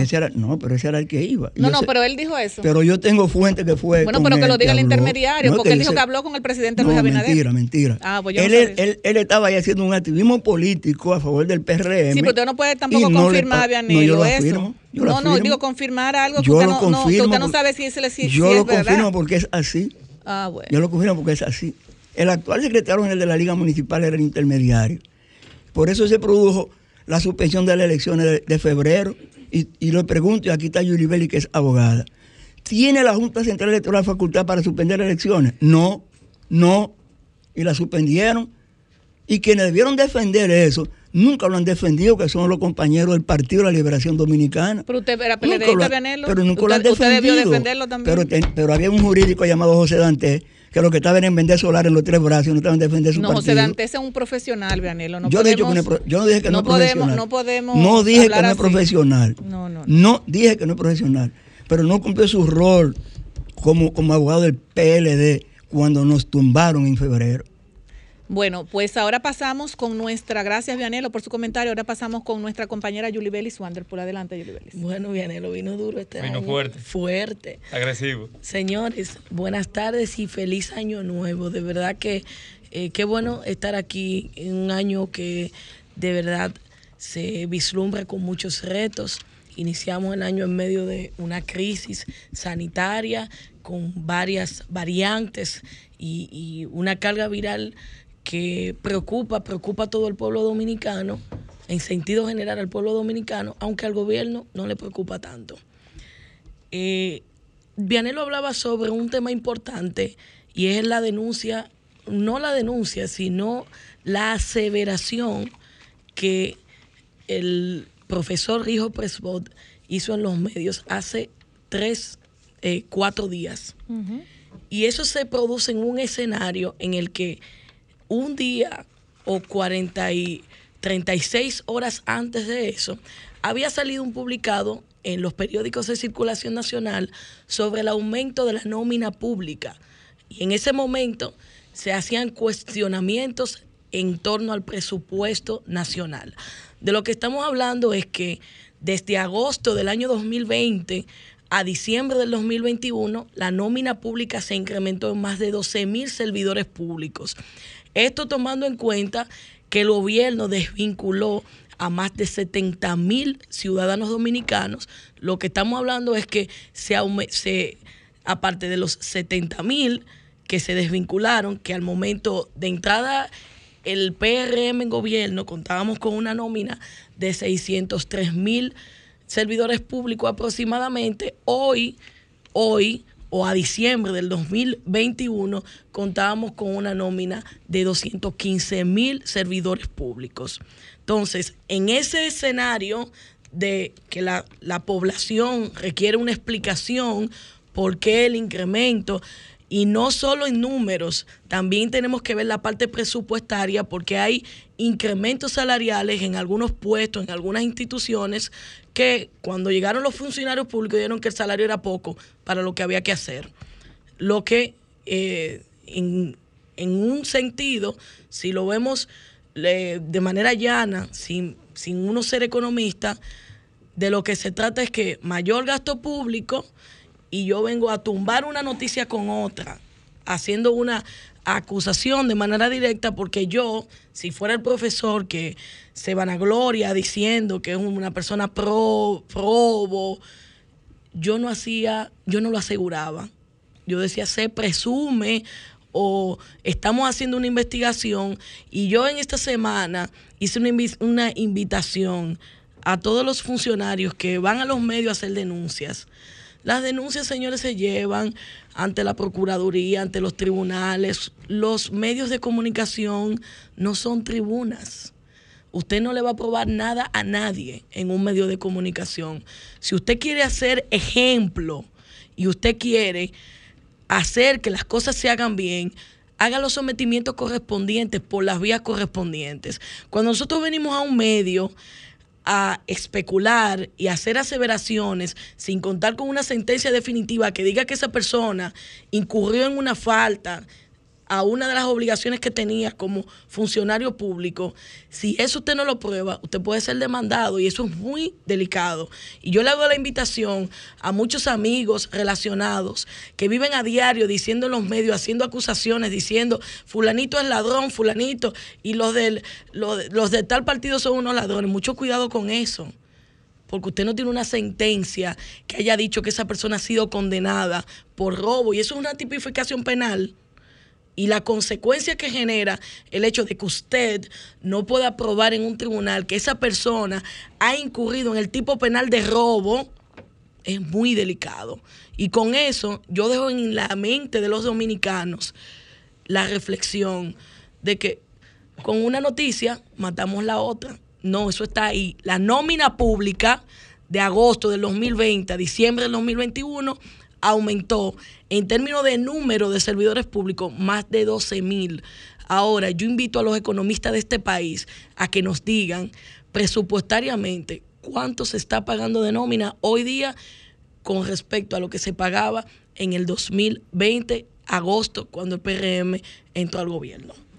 Otro punto que quiero tratar y es el ausentismo laboral que Grisera hablaba eh, hace unos minutitos y yo lo, trato desde el punto de vista de la preocupación porque el, ausentismo está generando un hack económico, está hackeando las empresas, las instituciones públicas y está provocando incluso ineficiencia, ya más ineficiencia en los servicios públicos, que ya viene la gente quejándose mucho. De lo que se trata es que toda esta ola de, carga viral que se está eh, propagando en la República Dominicana está provocando que la gente o tenga fiebre, gripe, influenza o cualquiera de las variantes del coronavirus. Y el Estado Dominicano ha dicho que no va a tomar medidas, lo cual me preocupa muchísimo porque en medio de una situación como esta, y ya el sector empresarial se pronunció el lunes pasado diciendo que le preocupa, le preocupa el tiempo de cuarentena, lo cual fue resuelto por el Ministerio de Salud indicando que después de los siete días de usted tener positivo de COVID, ya usted puede volver a su trabajo.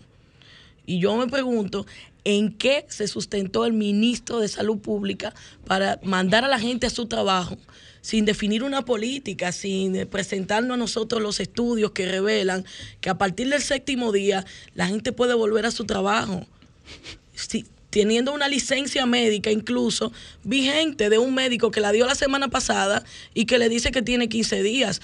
Se está generando un conflicto, incluso legal, porque yo en base a que el ministro me dijo, el ministro de salud, tiene que ir a su trabajo, puedo confundir a un empleador y que despidan a un trabajador. Y yo creo que para tomar una decisión como esta, y lo vengo diciendo desde, este, desde la semana, hay que crear una mesa de diálogo compuesta por el Ministerio de Salud Pública y sus organismos de dependencia, Servicio Nacional de Salud, el Ministerio de Trabajo en su competencia de organismo rector del sector privado, el Ministerio de Administración Pública que rige los empleos del sector público y el sector empresarial a fin de que se defina una medida y política pública que no afecte la productividad en las empresas dominicanas, pero que no se sigan tampoco afectando los bienes y servicios que tiene la obligación de proveer el Estado. Pero el ministro de Salud Pública no puede tomar una decisión porque no es su competencia decir que la gente vuelva a su trabajo.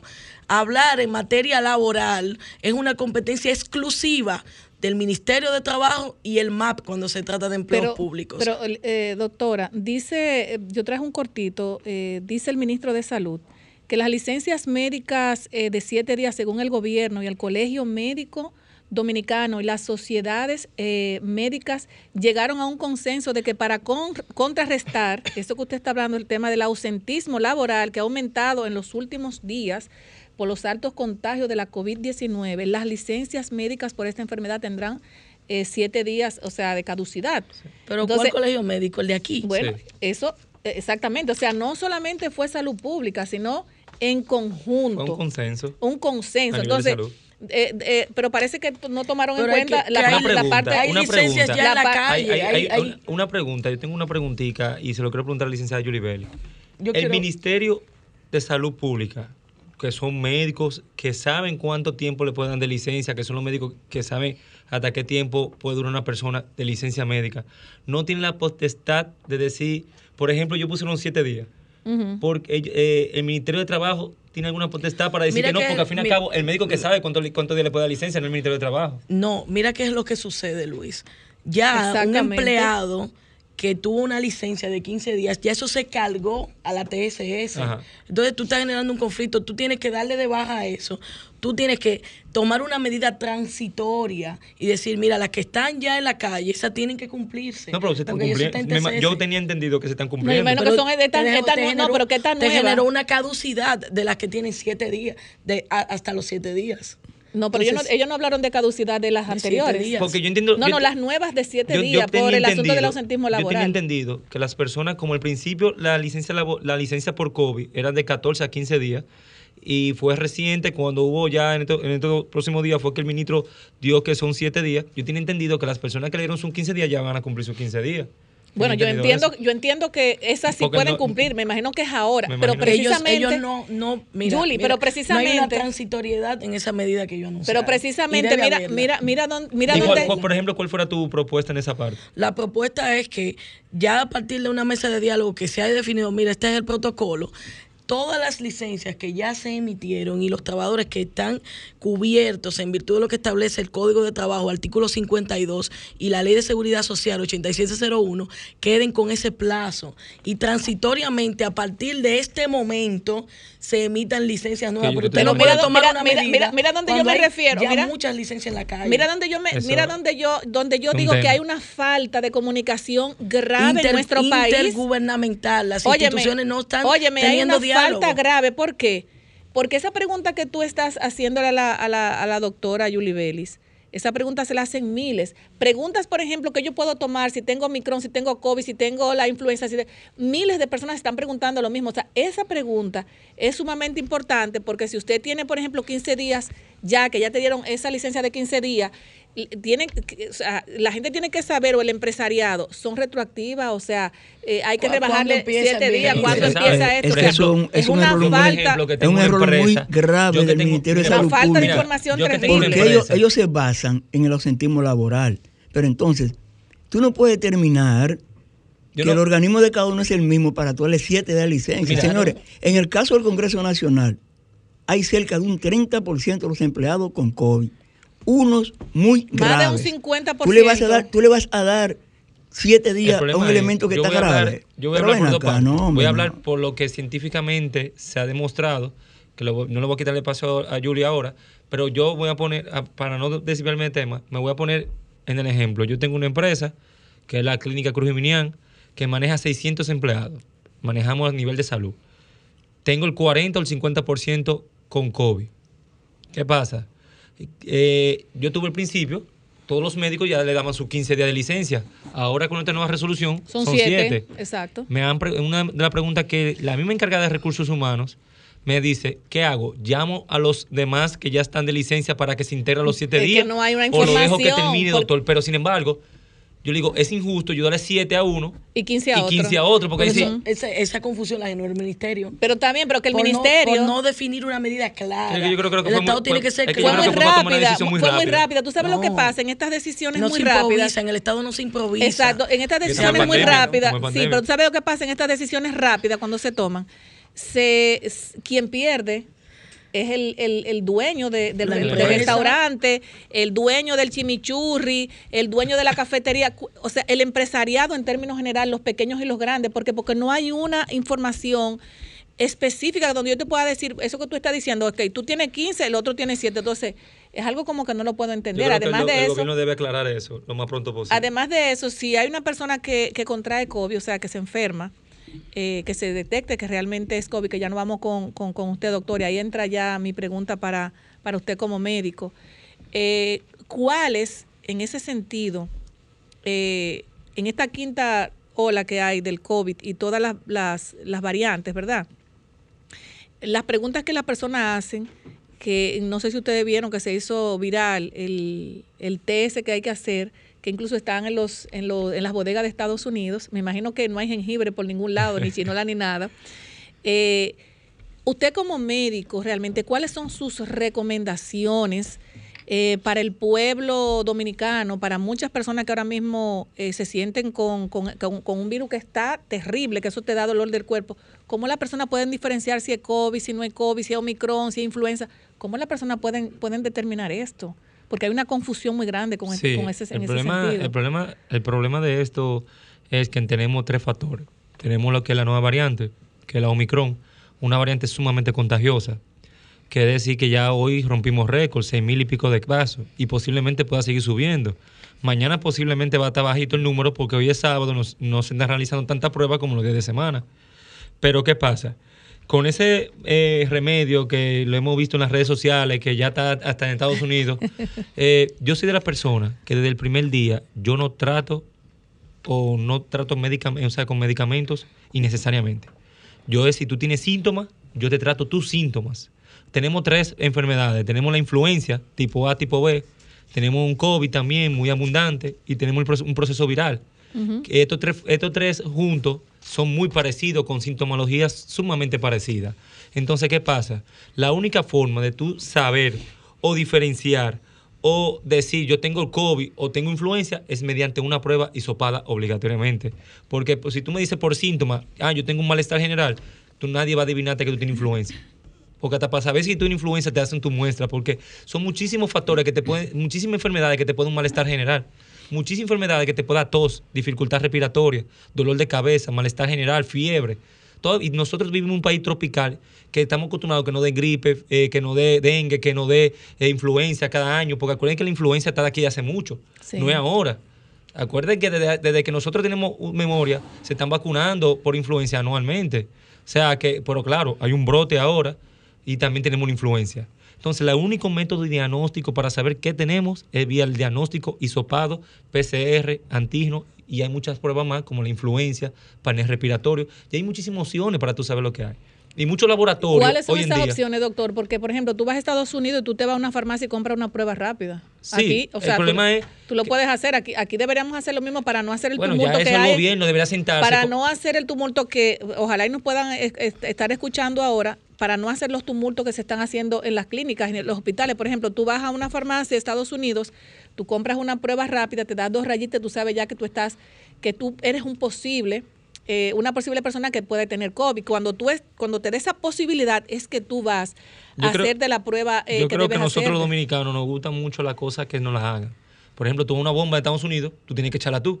Tú vas a Estados Unidos, tú te, puedes, tú te compras tu kit de PCR y vía una persona mirándote, tú te haces tus pruebas tú. Exacto. Aquí no, aquí hay una persona que te echa tu gasolina. Eso igual que la prueba. Nadie, nadie, yo no creo que se vaya a querer comprar un kit de antígeno y se va a meter un hisopado a ellos. Porque en primer lugar no se lo va a no va a hacer el proceso bien por temor al hisopado y todo eso. Entonces puede haber un falso negativo. Entonces, ¿qué pasa con estas eh, pruebas? Que también es un tema que el presidente del Colegio Médico Dominicano eh, salió muy alterado un video que vimos por las redes diciendo que cómo es justo que una persona tiene que pagar hasta dos mil pesos para hacerse una prueba de antígeno, cuando la prueba de antígeno no es el método diagnóstico para la, para la nueva variante Omicron. ¿Por qué?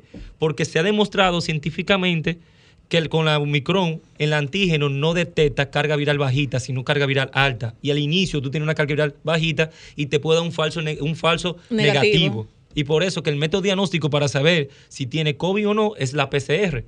Pero ¿qué pasa? que la CISARRIL, en conjunto con la aseguradora, en enero del 2021, ejecutó una resolución que decía que para hacerte una PCR que solamente te va a cubrir una, al año, tiene que tener una prueba de antígeno que son tres factores. Tiene que tener una prueba de antígeno negativa, pero si tiene síntomas, si sale negativo y tiene síntomas, te va a cubrir la PCR. Si también tuviste en contacto con una persona que saliera positiva, también te va a cubrir la PCR. Y creo que era si salía positivo para. No, si salía positivo no te la cubría. O sea, un protocolo que, como quiere el paciente, tiene que pagar el antígeno obligatoriamente. Y el antígeno en el mercado dominicano redonda entre 1.500 y hasta 2.500 pesos dominicanos para tú poder que te cubra una sola PCR al año. Y después que tú utilices esa sola PCR, ya. tienes que esperar no diga que tiene que esperar el 31 del primero de enero del año que viene, no. Tiene que esperar que, por ejemplo, si te la realizaste el 15 de junio del 2021, tiene que esperar el, 15 de junio del 2022 para realizarte. Tienes que tú pagarlo en efectivo. Y cada prueba de PCR, como mínimo, como mínimo. No, porque increíble. Cuesta 4.300 pesos, 4.100 pesos y hasta 4.000 pesos. Una prueba de PCR. Imagínate que tú tengas una familia, una familia, porque a todo el mundo hay que realizárselo cuando claro. una familia. Seis personas. nadie aguanta eso. En un ratico. Para después entonces tú ir a una consulta por, una consulta. Para después tú comprar tu medicamento que hoy en día para conseguir un antigripal hasta eso está difícil porque ¿qué, qué, cuál es la diferencia de esta ola a diferente de las otras? Pero el gobierno eh, eh autorizó no, 1.500 millones de pesos. Pero como quiera, es que el problema es que esto, esto fue como el papel del baño al inicio. Que en la primera ola. Sí. ¿Se acuerdan que al inicio tú ibas a un supermercado y lo que era, eh, ¿cómo se llama el spray? Eh, Lysol. El Lysol, lo que era la mascarilla, lo que era los guantes y lo que era los papeles de baño no, no, no había. Porque la gente, tiene, la gente quiere como un temor tanto que se previene y compra todo lo que hay. Entonces, por ejemplo, yo, yo estuve en Bonao en estos días y me sentía mal. Y para yo conseguir un antigripal, yo tuve que mandar a buscar a, a prácticamente la clínica porque en Bonao no había. Entonces, prácticamente ya están todas las farmacias, no, no estoy hablando de la farmacia eh, del pueblo. Del pueblo, estoy hablando de farmacias en generalizado, o sea, tanto el privada como pública en ese momento. Yo sí vi que el presidente eh, ejecutó un fondo para que la farmacia del pueblo se equipe con todos los medicamentos necesarios para las enfermedades respiratorias, porque ojo, no solo COVID. Sí, eh, pero, sí, pero, hay una preocupación. La, mi preocupación ha sido siempre, desde que iniciamos, desde que entró este asunto de la pandemia, por ejemplo, vino un barco que fue desahuciado en México y en otros países. Un crucero. Entró un crucero. sí, MSC sí. Pero este crucero, muy lindo todo, porque de verdad el país, nosotros necesitamos, vivimos del turismo en, su gran mayoría, pero no, no se utilizaron los protocolos del lugar. Sin embargo, eh, había muchas personas contagiadas. me informa un amigo, me informa un amigo que allá no, no, dan, no dan abasto ahora mismo los antigripales y muchísimas personas o sea, creció el flujo de personas enfermas. antes que te interrumpa, ¿qué pasa con que hay no hay basto con los antigripales ni con los medicamentos de farmacia? y, en primera ola sí había, porque en la primera ola lo que teníamos era una alta demanda de camas hospitalarias. Ahora Hoy no en día lo, tenemos una, una, baja demanda de camas hospitalarias, pero tenemos un gran aumento de casos positivos. ¿Y qué pasa? Ese aumento de casos positivos, aunque se pueda manejar desde, la casa, necesitan medicamentos porque sienten síntomas. Porque los síntomas son fiebre, dolor de la malestar general, la garganta. dolor de garganta. Entonces, ¿cómo tú tratas eso? Con acitromicina, con, otro, con, con medicamentos. Y entonces, todos esos medicamentos, al ver una alta de positividad de, casos, se lo compran en la farmacia y no, dieron, no dan basto la farmacia. No, pero para nada. Porque ahora no, no es la cama hospitalaria, no es la hospitalización que no da basto, es los medicamentos de la farmacia que no dan basto ahora. Entonces, eh, siguiendo tu pregunta. No, entonces, entonces mi, mi, mi, preocupación es, por ejemplo, tú vas a cualquier país de los Estados Unidos y usted tiene que hacerse obligatoriamente. Yo, ustedes ven la fila de, vehículos. Para tú hacerte, pues tú no puedes entrar a otros países si tú no tienes tu prueba de que tú estás negativo. Sin embargo, cuando tú vienes de otros países para acá, aquí la gente entra, ¿tú sabes cómo? Como le da su gana si nosotros como autoridad no tomamos los correctivos del lugar, lamentablemente aquí nunca va a haber un solo medicamento. La, economía de nosotros se va a afectar tanto por el mismo ausentismo laboral que tenemos, que ve en crecimiento con estos dos fines de semana que vienen largos. Olvídate de eso, que va a haber un ausentismo laboral, yo creo que de un 150%. Y eso es malo para el nivel de salud. Entonces, ¿qué pasa? ¿Qué pasa? Otra cosa que decía aquí mi compañera Julie Vélez, de que el gobierno central, ok, el país no se puede cerrar, pero tenemos que tomar correctivos del lugar para que, ok, el país no se cierre porque la economía no la podemos frenar, porque somos un país que vivimos del día a día. Pero ¿cuáles son esos correctivos del lugar? Bueno, esos correctivos del lugar deben ser estos. Las personas que vengan de otros países también, como nosotros vamos a otros países, presentar su prueba o que, o que el gobierno central aquí, por ejemplo, lleve, llega ese barco, tenemos que tener entonces aquí un equipo de médicos o no sé de cómo ellos lo pudieran hacer, tú, tú que eres médico, para que estas personas tan fácil como, como hacerle la prueba a ellos también, porque es que tú no puedes seguir contaminando. Por un lado, estamos, eh, eh, es como, como cuando tú tienes un saco que tiene, que tiene un hoyo por debajo. Por un lado, estamos recibiendo muchos turistas, mucho dinero, mucho lo que tú quieras, pero por otro lado, el país lo está gastando en salud. Y entonces hay un descuido en salud inmenso porque la economía de muchas de esas personas que son vulnerables no tiene ni siquiera con qué comprar un medicamento para ellos ni para sus hijos. O sea, aquí estamos en una, en una, en una, en una situación muy difícil, de verdad que sí. Eso a mí me preocupa bastante porque vivo en mi país y no me quiero mudar de mi país. Mira, con ese tema de los turistas, desde que, desde que salió o se, o se llegó a conocer lo que es la variante Omicron, que mucha gente o muchos países decidieron cerrar fronteras. Yo fui una de las personas, en conjunto con otros médicos que están de acuerdo con lo que voy a decir, que cerrar la frontera no era eh, una opción para que la Omicron no llegue. Era tomar medidas, eh, por ejemplo, como tú bien dices, para tú ir a Estados Unidos o para ir a Europa, tienes que obligatoriamente hacerte una PCR y no puede tener más de 24 horas eh, hecha, realizada esa PCR. Entonces, ¿por qué? Yo creo que una de las medidas que debió tomar el gobierno en ese momento, porque ya es tarde, fue eso, que los turistas que vengan aquí, que no van a dejar de venir, no, jamás. Porque tú le exiges una PCR, créeme que no van a dejar de venir porque están desesperados por salir. Al contrario, ellos se van Pero a no solo eso, que esos países tienen mucho más facilidades para realizarse una prueba de PCR que nosotros. Claro. Porque nosotros somos uno de los pocos países que para darte una PCR es, paga y a un, un, costo muy, muy elevado. En esos países como Estados Unidos hay demasiado puestos que le dan la oportunidad para realizársela. Hay demasiadas opciones. Que decir que yo no creo que hubiera que no, no, no vi por qué no exigieron los turistas que entren aquí una prueba de PCR hasta con 24 horas como máximo. Y créeme que lo iban a cumplir. Créeme. Y creo que, es verdad, que podía haber entrado a Omicron, que como quiera va a subir los casos, sí, pero tú previenes una gran cantidad de personas, porque tú sabes la cantidad de personas que se quedan sin viajar. Para el 31 de, de diciembre, que nosotros somos uno de los laboratorios autorizados para hacer pruebas para viajar, fueron más del 70% que salieron positivos y que tuvieron que cancelar su vuelo de nosotros porque no podían viajar porque estaban positivos. Porque allá le hacen un stop. No, que no pueden viajar porque ah, saben. y, ya si tú si, descubren, por ejemplo, que yo tengo que viajar porque tengo un negocio que hacer, te descubren que esa prueba, eh, es, falsa, te quitan la visa ya. Que no, es que no, es muy o sea, la gente no va a inventar es muy difícil. Te voy a decir por qué. Por ejemplo, eh, voy a poner un ejemplo. La aerolínea que viaja a, a Colombia, a Bianca, ellos me llaman, me llaman a mí cuando ellos notan que una prueba es falsa, porque ellos tienen como un escáner, como ellos tienen como un modelo que sabe, y la, toda la prueba ya tienen código de barra, es más difícil. Y nosotros hemos encontrado pruebas falsas. Y la hemos denunciado y lo hemos sometido y lo hemos puesto en querella y todo. Y a Bianca nos llama a nosotros con una foto. Miren, yo siento que esta prueba es falsa. Nosotros investigamos y, y ellos están muy estrictos los aeropuertos. Entonces, ¿por qué nosotros no podemos realizar eso? Porque aunque no, es verdad, puede ser que nos escape uno, dos, tres casos, pero tú previenes una manada de casos que puede entrar al país, como, nos, como nosotros le prevenimos a otros países entrarle casos positivos. Ah, porque ningún país quiere, tú sabes que, que lleguen personas contagiadas, porque eso le significa un hoyo en su economía. un gasto. Pero un gasto, pero nosotros estamos pensando en, crear trabajo, estamos pensando en que venga más turistas, estamos pensando en eso. Entonces a mí pero me tenemos preocupa. otro factor que aunque el nivel salud no está, no está colapsado, como lo dice, ¿verdad? No está colapsado. Pero, sin embargo las consultas sí están colapsadas. Claro. Ve, consigue una consulta en neumología, pero no me diga a mí que, que tú vayas a Corazón Unido y eso sí, no, no. Ve, consigue un hospital, una consulta en neumología, a ver si tú lo vas a conseguir. Pero ahí se infecta más la gente también. No, no hay Yo lo que creo es que, una de las medidas que debe, tomar el gobierno, eh, aparte de eso, porque ¿qué yo estoy viendo ahora? Que las consultas están elevadas. Por ejemplo, mi neumóloga están viendo hasta 30 casos en un día, que eso es mucho para un especialista como neumología, porque se toma su tiempo, eso no es lo loco. Entonces, no que cinco minutos y te van o no. Hasta una hora se toma un consultorio, una consulta, porque es una evaluación compleja. Entonces, ¿qué pasa? Yo lo que creo que ahora, hoy en día, es que el gobierno debe ponerse, entonces atenciones primarias, todos esos médicos familiares que están sin trabajo, ponerlo a trabajar para que ese nivel de consultas especializadas baje y entonces esa atención primaria que tiene la capacidad para manejar todos esos pacientes con COVID, porque son pacientes con síntomas leves, con fiebre, tos, que lo puede manejar un médico familiar que dura cuatro años estudiando en su vida para saber todo eso, que lo puede manejar atención primaria, que están vacías, que puede manejarlo.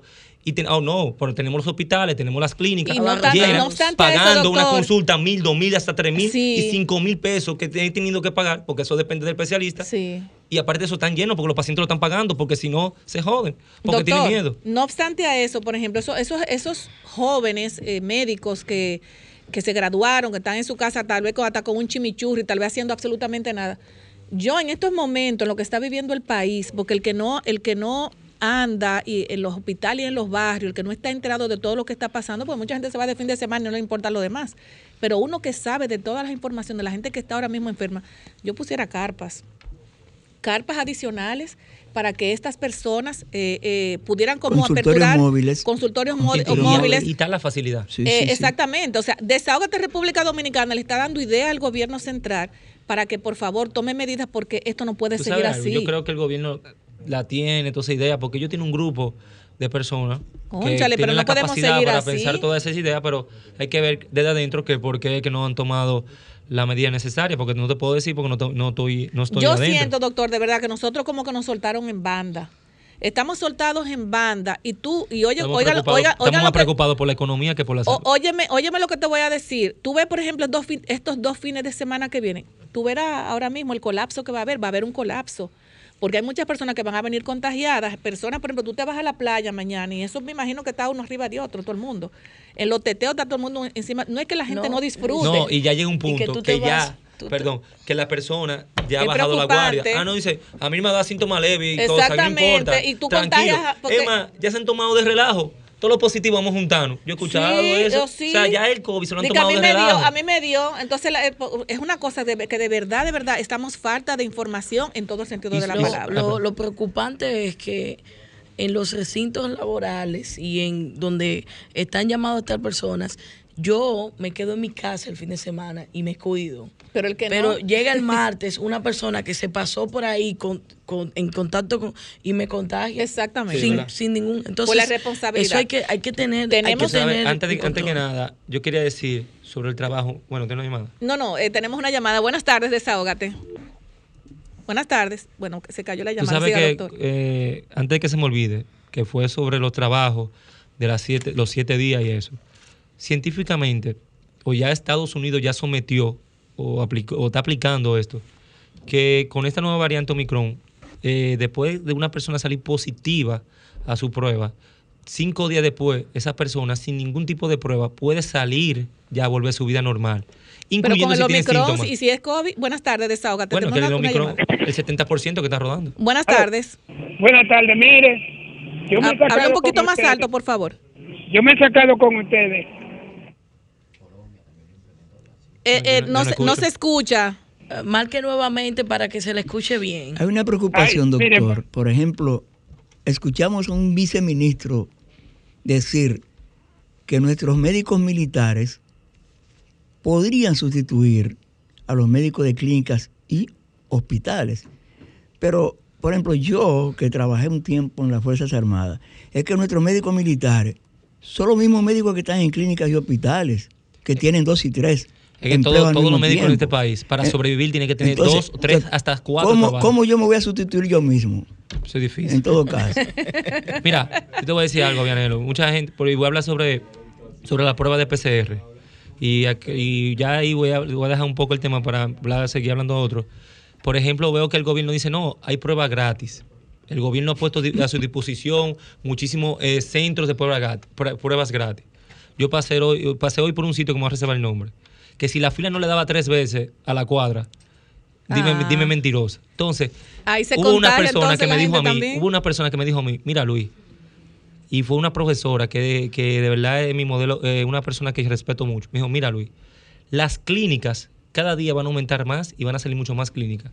Porque mientras más deficientes hay en los hospitales y mientras más tengan que esperar en los hospitales, siempre las clínicas van a tener más dinero y más ingresos y más, más usuarios. Porque el paciente no importa su capacidad económica, no importa su capacidad eh, cultural y socioeconómica. Los pacientes, la gente no le gusta esperar y las enfermedades no esperan. Entonces prefieren pagar dos mil pesos aunque no pueda para que le den un servicio más rápido que esperar un mes. Así es, tenemos una llamada en la línea 1. Buenas tardes, desahógate. Buenas tardes. Buenas tardes. Buenas tardes. Buenas tardes. Buenas tardes. Adelante. Eh, yo quiero hacer un llamado, Carmen Sosa, la presidenta de la Cooperativa Nacional de Productores de Tabaco. Quiero hacer un llamado al representante general del Banco Agrícola de la República, quien en una reunión que sostuvimos hace mes y pico nos prometió la hechura de unos pozos tubulares a través del Ministerio de Agricultura. Vinieron, hicieron un solo pozo tubular en la, en la comunidad de Canca La Reina y los otros 27 pozos eh, que teníamos asignados a diferentes productores de tabaco no, no lo hicieron. Se llevaron la máquina y no volvieron más. O sea, y, y, no, no, no tienen, o sea, no, no tienen alguna información si fue que se dañó o qué, o qué es lo que pasa. No, la máquina no se la no se dañó, la máquina se la llevaron para otro sitio a hacer pozo tubular y nos dejaron a nosotros, no nos hicieron nada. Bueno, hale un llamado, hale un llamado al administrador. Sí, yo le hago un llamado al administrador como presidenta de la cooperativa, representante de, de los agricultores, productores de tabaco de la provincia de allá le hago un llamado a que, que la promesa que nos hicieron de los pozos tubulares que vengan a cumplirla, porque ahora mismo tenemos la, la cosecha en pérdida, todavía no la hemos podido sembrar por la sequía que se ha presentado, pero si tuviéramos nuestros pozos eh, tubulares hechos, pues la cosecha estuviera segura, estuviera ya grande. Bueno, pues muchísimas gracias, Carmen. Desde aquí le hacemos ese llamado al administrador eh, al director del Banco Agrícola. Muchísimas gracias. Ok, gracias. Doctor, ¿las personas con estas, estos tipos de variantes pueden tomar antibióticos? Es que eso depende de lo que te sientes. Porque hay personas que podemos dar uno de los cuatro ahora mismo positivo y nadie lo va a saber. Pues hay pacientes asintomáticos. Entonces, yo soy de los que piensa que no te trataría si tú no te sientes nada. No que yo no te voy a dar que ivermectina, que yo no soy, yo estoy en contra de ivermectina con el COVID un ejemplo, te voy a poner ivermectina porque eso es lo que muchísimos médicos todavía, que no entiendo cómo lo indican, lo indican, pero... Eso, se puso de moda, doctor. y todavía está de moda, que yo no sé por cómo. Buenas tardes, desahógate. Sí, buenas tardes. Buenas tardes, adelante. Sí, Giselle, Rudy, Viamelo, el doctor, todos. Buenas tardes. Donde quiera que se encuentre. El adelante. Reyes, el Pidio Reyes de este lado. Saludos, el Pidio. Adelante, ¿cómo está? Muy bien, feliz. Eh, Me alegro. permíteme salirme del tema y retornar el tema brillante que, que, que Viamelo hablaba sobre el magistrado maderaria. Y yo le quiero agregar lo de Zorrilla Osuna. Señores, ¿por qué el dominicano no sabe si no es vivir de la teta del Estado? ¿Qué es lo que sucede en este país? Que el dominicano no le importa eh, su, su profesión, señor, para qué usted estudió, para qué usted se egresó, sino la teta del Estado. ¿Qué sucede en este país? Que tampoco la gente se retira y todo tiene que ser la teta del Estado, la teta del Estado. Feliz resto de la tarde. Muchas gracias. Buenas tardes, desahógate. Buenas, Buenas tardes. Buenas tardes. para todo este estado, este prestigioso programa. Muchas gracias. Adelante. Sí, este, eh, pienso que ustedes quieren que yo le dé mi opinión con relación al tema de la alza de los combustibles. Adelante. Ah, bueno, mira, subieron los combustibles verdaderamente. Sí. cuatro pesos. Ay, Dios mío, adelante. Sí, nosotros fijamos una posición con relación a eso y entendemos que es el mejor momento para que el gobierno haga cierto ajuste y venga en auxilio del sector transporte, ya que los costos de operaciones se hacen insostenibles. Y eh, yo no entiendo, eh, el presidente, yo no sé si bien intencionado o, cómo, tomó la decisión de, nombrar al hombre de la fórmula, de la formulita, Ito Bisonó, en el Ministerio de Industria y Comercio.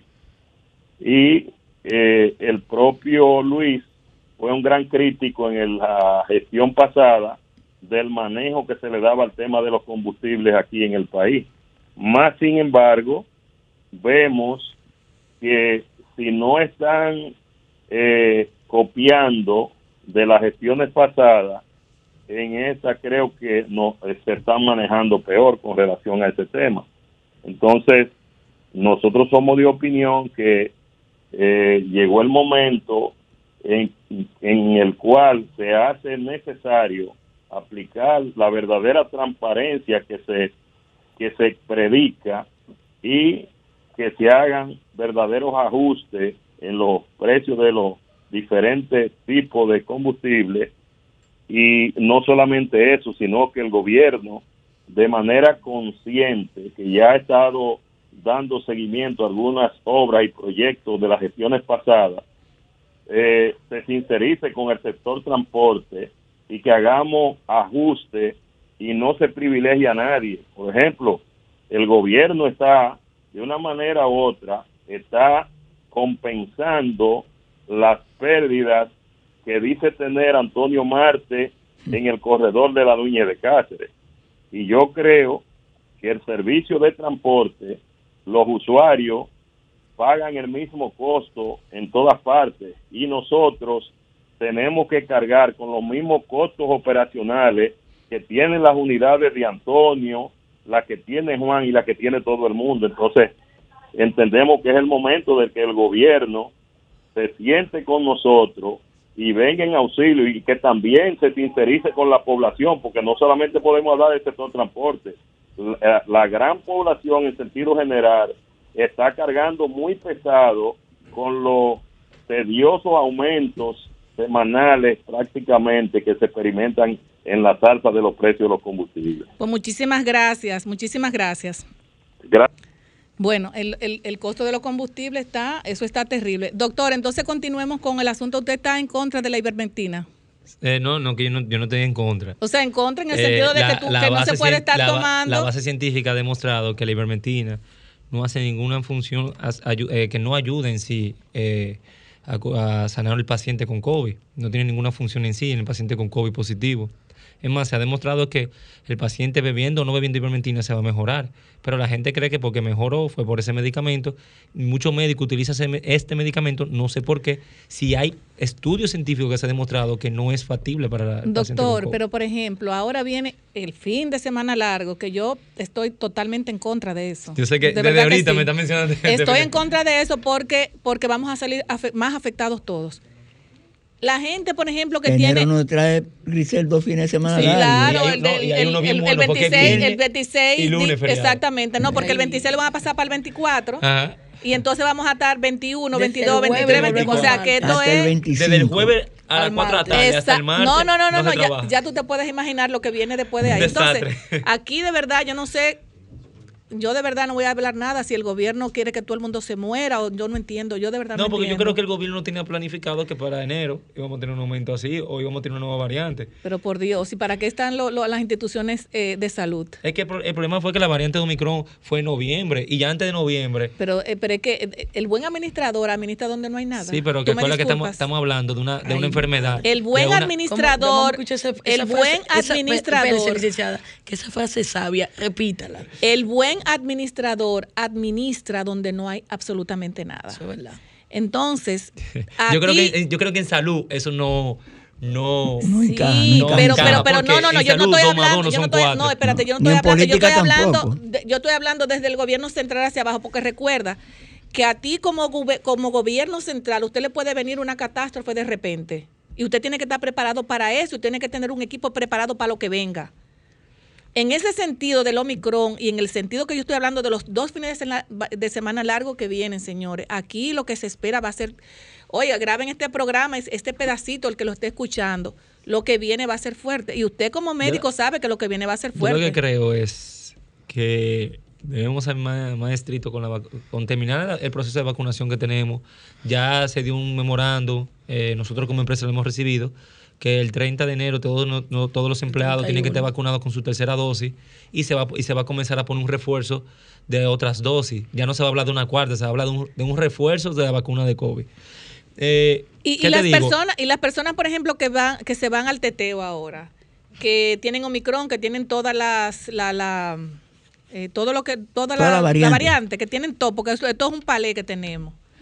Una eh, tripleta. No, una tripleta. Una tripleta. Eh, esas personas que van y se, vamos a subir en términos ya no se hartan de romo, lo que venga, Brugal, eh, lo que sea, eso no le afecta a la salud. O sea, usted, por ejemplo, tiene esta gripe, la gente no sabe, sabe lo que lo cura. ¿Qué puede, o sea, cuáles serían también las consecuencias que puede traer una persona que tiene todas estas cosas, una de estas variantes, y que se, y que se, y que se, bueno, que se llene de romo, que, porque hay que beber y hay que disfrutar la vida. y hay personas que, que beben con su, con su virus porque no, no, tienen conocimiento que lo tienen. Por ejemplo, en esos famosos teteos que hay en los barrios, yo te apuesto que el 20 o el 10%. No solamente en los barrios, en los grandes hoteles. de en los grandes hoteles, yo, te apuesto, porque además le metemos la culpa a los barrios. No, no, es verdad. Aquí tú ves gente y sin con embargo, y sin embargo, eh, Grisel, y sin embargo, Grisel, este, esta nueva variante o esta nueva mutación, esta nueva mutación comenzó a propagarse más rápido en las personas con alto nivel socioeconómico. Porque si tú te das cuenta, eh, la mayoría de personas, por ejemplo, estamos viendo el mismo presidente, expresidente Leonel Fernández, todos los políticos prácticamente están siendo positivos, una alta positividad. Varios legisladores. Varios legisladores, o sea, que prácticamente ya no es como antes, que solo se, se enfocaba en un solo lado.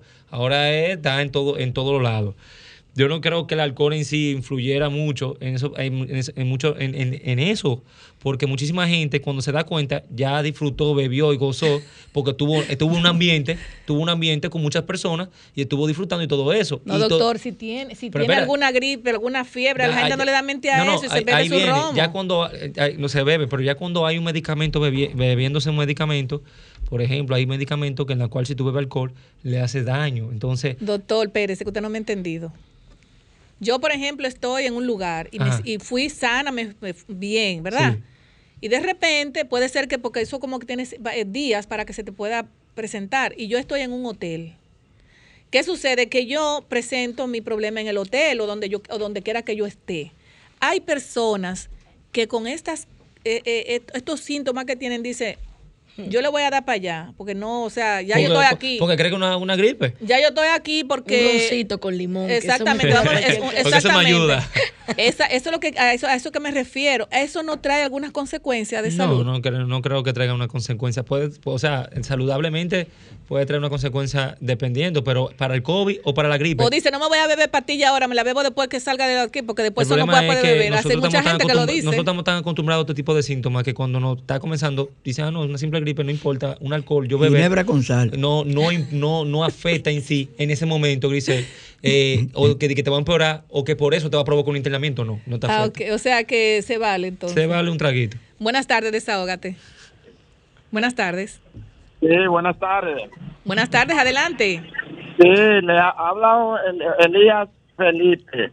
Eh, estoy llamando para, para exponer algunas consideraciones mías acerca de lo que ha venido transcurriendo en Copeindri, en la cooperativa del Indri. Adelante. Eh, eh, ahora próximamente, para finales de mes, tenemos lo que sería la Asamblea General de Delegados, donde elegiremos nuevos directivos que podrán poner a funcionar 100% Copeindri.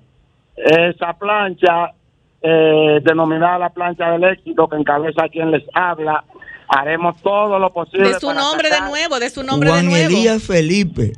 Juan Elías Felipe. Bueno, ya Juan ustedes Elías saben. Felipe, candidato virtual ganador para las próximas elecciones. Bueno, cuando tendrá- usted gane, venga por aquí por Amigo, Desahógate. amigo personal de Vianelo Perdón. Y le invitamos aquí a Desahógate para que venga a disfrutar con nosotros. Y nos trae de repente un heladito, ¿verdad? Considéralo, considéralo un hecho, no solamente uno, sino dos. Ah, uno bueno. Pues venga Perdomo, antes. Porque aquí, tiene, aquí tenemos uno que no vino hoy que se come como cinco. Ah, no, no, no. Hay dos helados, uno para el licenciado y profesor Perdomo y otro para usted. Ah, No, son cinco, son cinco. Nosotros estamos de más. aquí, Estamos de más. Luis, Juan Pablo y Yulibeli no comen helado. Tranquilo, yo no quiero helado ya. No, lo que pasa es que él lo va a traer grande. Yo le voy a dar a ustedes, tranquilo. Muchísimas gracias.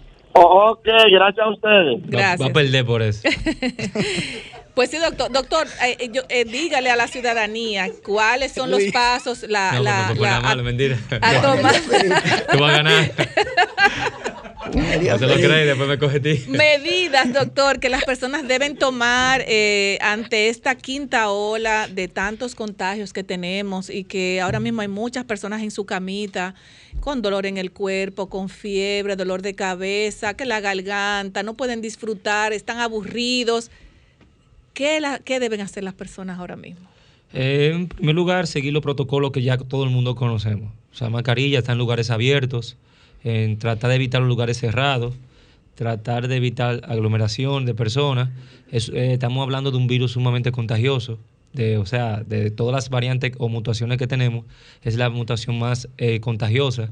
Aunque no, no hemos visto eh, síntomas graves. Y puedes repetir siempre eso. Bueno, estamos, ya hemos visto, bueno, hay- es un tema. Se lo micrón, puedes Es- repetir. eh, es un si me da, vuelve y me da, vuelve y me No, da. no vuelve te va a dar da. Omicron, te puede dar otra nueva mutación que venga. Dios Por ejemplo, qué bueno que mencionaste eso, Grisel. Una de las eh, temas que el dominicano o cualquier persona habla, ah, no, vamos entonces a tener inmunidad de rebaño o la famosa inmunidad adquirida. Eso, o- y se va a acabar el COVID. No, no se va a acabar. Eso no es una respuesta para finalizar este virus. Eh, es decir, déjeme explicarle por qué. Cuando comenzó el virus, eh, ya hace prácticamente casi dos años, Sí, claro. eh, todo el mundo decía, vamos a contagiarnos, o muchos países tomaron la medida de hacer la famosa inmunidad adquirida para crear una inmunidad y que ese virus, con esa inmunidad, no te vuelva a repetir. Eso es lo que se pensaba.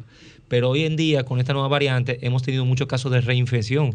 O sea, estamos hablando de que, sin hablarte mentira, un 30% de los casos que hemos tenido ha sido reinfectado. Ay, y no solo de uno. Yo he tenido casos hasta tres veces y cuatro le ha dado. ¿Y cómo te pueden reinfectar? Bueno, cada vez que sale una variante o una mutación nueva, tú puedes volver a reinfectarte con esa nueva variante o, esa o mutación. Es decir, Por eso que es la importante inmunidad- entonces la vacuna, Sí, ¿verdad? por eso es importante la vacuna, porque aunque la vacuna no evita que no te contagie con el COVID, lo que sí evitamos con la vacuna, que esa es la funcionalidad que nosotros estamos buscando, es el colapso sanitario de hospitalización o de muerte, que con este nuevo virus la vacuna no ha demostrado que sí funciona. ¿Y qué, ¿Por vamos a, qué? hacer con, sin qué vamos a hacer con los antivacunas? bueno, es un tema que de verdad es un dolor de cabeza, porque al final ellos se vacunaron en algún momento de su vida y ahora quieren saltar de que no se quieren vacunar, que la vacuna Pero cuando esto. chiquitos vacunaron a todo el mundo. Es- y pero, sin embargo, la vacuna de COVID se ha demostrado con números, no que, no que Luis Cruz lo dice, con números. Tenemos un 28% de cama ocupada, o sea, de, de ocupación, un 28%. eh, de, pero el 100% no es como la, como la primera hora, porque en la primera hora teníamos 400 camas, ahora nada más tenemos 200. Y en base a esas 200 tenemos un 28%, es decir, que está muy aceptable la positividad de cama y Y mortalidad. una última pregunta, doctor, porque ya casi estamos Sí. ya, ¿verdad? Terminando, lamentablemente. Eh, las personas que tienen dos dosis, puede ponerse una tercera, o sea, dos dosis de la misma, ¿verdad? Eh, puede ser cualquiera, Sinovac, AstraZeneca. Eh, ¿Se pueden poner la tercera de cualquiera? No ¿O tiene que seguir la misma? No, no, no tiene que seguir. Por ejemplo, es muy, muy importante. Si usted tiene sus dos dosis de Sinovac, que fueron las primeras vacunas, AstraZeneca o Sinovac, su tercera dosis va a ser de Pfizer o Pfizer no hay una tercera dosis. Bueno, hay gente que se pone una tercera dosis de Sinovac, pero eh, de los estudios científicos se ha demostrado que, la tercera dosis es Pfizer. Oh, qué bien. ¿Y la cuarta? La cuarta también va a ser Pfizer. Es más, por eso yo Por eso yo dije que Pfizer era Pfizer, señores, porque si Pfizer tenía la, potestad de hacer lo que le dije. Se ha demostrado, se ha demostrado que con la Pfizer, la tercera dosis, la inmunidad con la, contra el virus sube a un 85% y no importa la variante. Es decir, que se ha demostrado, o sea, nos estamos basando en base a ciencia. Ojo, una cosa, ya vemos, antes de que finalicemos, hemos visto que comienza, va a comenzar un año escolar. Dolor de cabeza que no, que no, no tocamos ese tema. Me preocupa. No es que no estoy de acuerdo que se comience un año escolar. Yo sí estoy de acuerdo. Pero yo siempre he dicho que si vamos a comenzar un año escolar, debemos acelerar el proceso de vacunación de los niños de 5 a 12 años, que ya se aprobó en el país, pero no se ha comenzado porque supuestamente se va a comenzar en marzo, si no me equivoco. Y los de 14, 16. No, ya de, a partir de, no, que ya se, ya se aprobó eso. Se, pueden poner su tercera dosis. Lo que se están por por aprobar son de 5 a 12 años. Pero se pueden poner la tercera dosis ya los muchachos de 16, sí, todo el mundo. Después de los 6 meses se puede poner su tercera dosis, que es lo recomendable. Después de los 6 meses de, de, de tu ponerte la segunda. De segunda dosis. Es lo recomendable. Es lo recomendable. Es muy importante. ¿Por qué? Porque se ha demostrado, y perdón que digo que se ha demostrado tanto, porque yo leo y me envaso a la ciencia, no lo que me dicen. Buenas tardes, desahógate la última llamada y nos vamos. No. Buenas tardes, mire, yo quiero saber, yo tengo una tosecita. Diga. Estoy tosiendo, ¿me puedo vacunar? ¿Qué fue lo que repita. No, no. Que yo tengo una tos, una tos de gripe. Ah, ¿Me puedo poner la No es recomendable vacunar a personas que tengan sintomología o que tengan COVID o que tengan influencia. Hay que esperar que salga de ese proceso viral o que salga de su proceso de sintomología y después que ya esté más mejor, sí se puede vacunar. Exacto. Eh, la última llamada, Franklin, tomamos. Señores, buenas, buenas tardes. Ya yo la tomé, Franklin. Vamos a dar un gustico a la gente. Buenas tardes, desahógate. Buenas tardes, perdón. Buenas tardes. Buenas tardes. Bueno. Bueno, doctor, eh, es muy importante eso que, que, usted está diciendo, pues, pero lo que entiendo es que también, buenas tardes, desahógate. Era para preguntarle, buenas tardes, querida, de la eritromicina, ¿qué piensa? ¿De la cual, perdón? Hidromicina. No, no, yo creo que ella quiere decir. no, yo creo que quiere decir acitromicina o hidroxicloroquina. ¿Cuál es? Bueno, me puede escribir en Luis Cruz RD y preguntarme para yo contestarle su pregunta, porque si tienes inquietud es buena de, eh, claro contestársela. Me puede escribir en cualquier redes sociales, Facebook, Twitter o Instagram, Luis Cruz RD. o, llamar a, o, llamar, o llamar a la, a la clínica para que No, pero para que tenga más, para que sea directo conmigo, me escribe que yo respondo de una vez por los mensajes privados. Señores, no tenemos que ir, son las 6 de la tarde prácticamente, señores. No tienen nerviosos haciéndole más señas que un, que un, que un guardia, señores. Eh, doctor, muchísimas gracias, señores. Acuérdense que el doctor ya es parte de Desahogate República Dominicana el sábado, si Dios quiere. Anoten sus preguntas para que se la hagan al doctor Luis Cruz. Adiós, bye bye, les quiero, bye. Lo mejor de nuestro contenido, míralo en YouTube. Búscanos como Sol FM, Sol 106.5, una estación RCC Miria.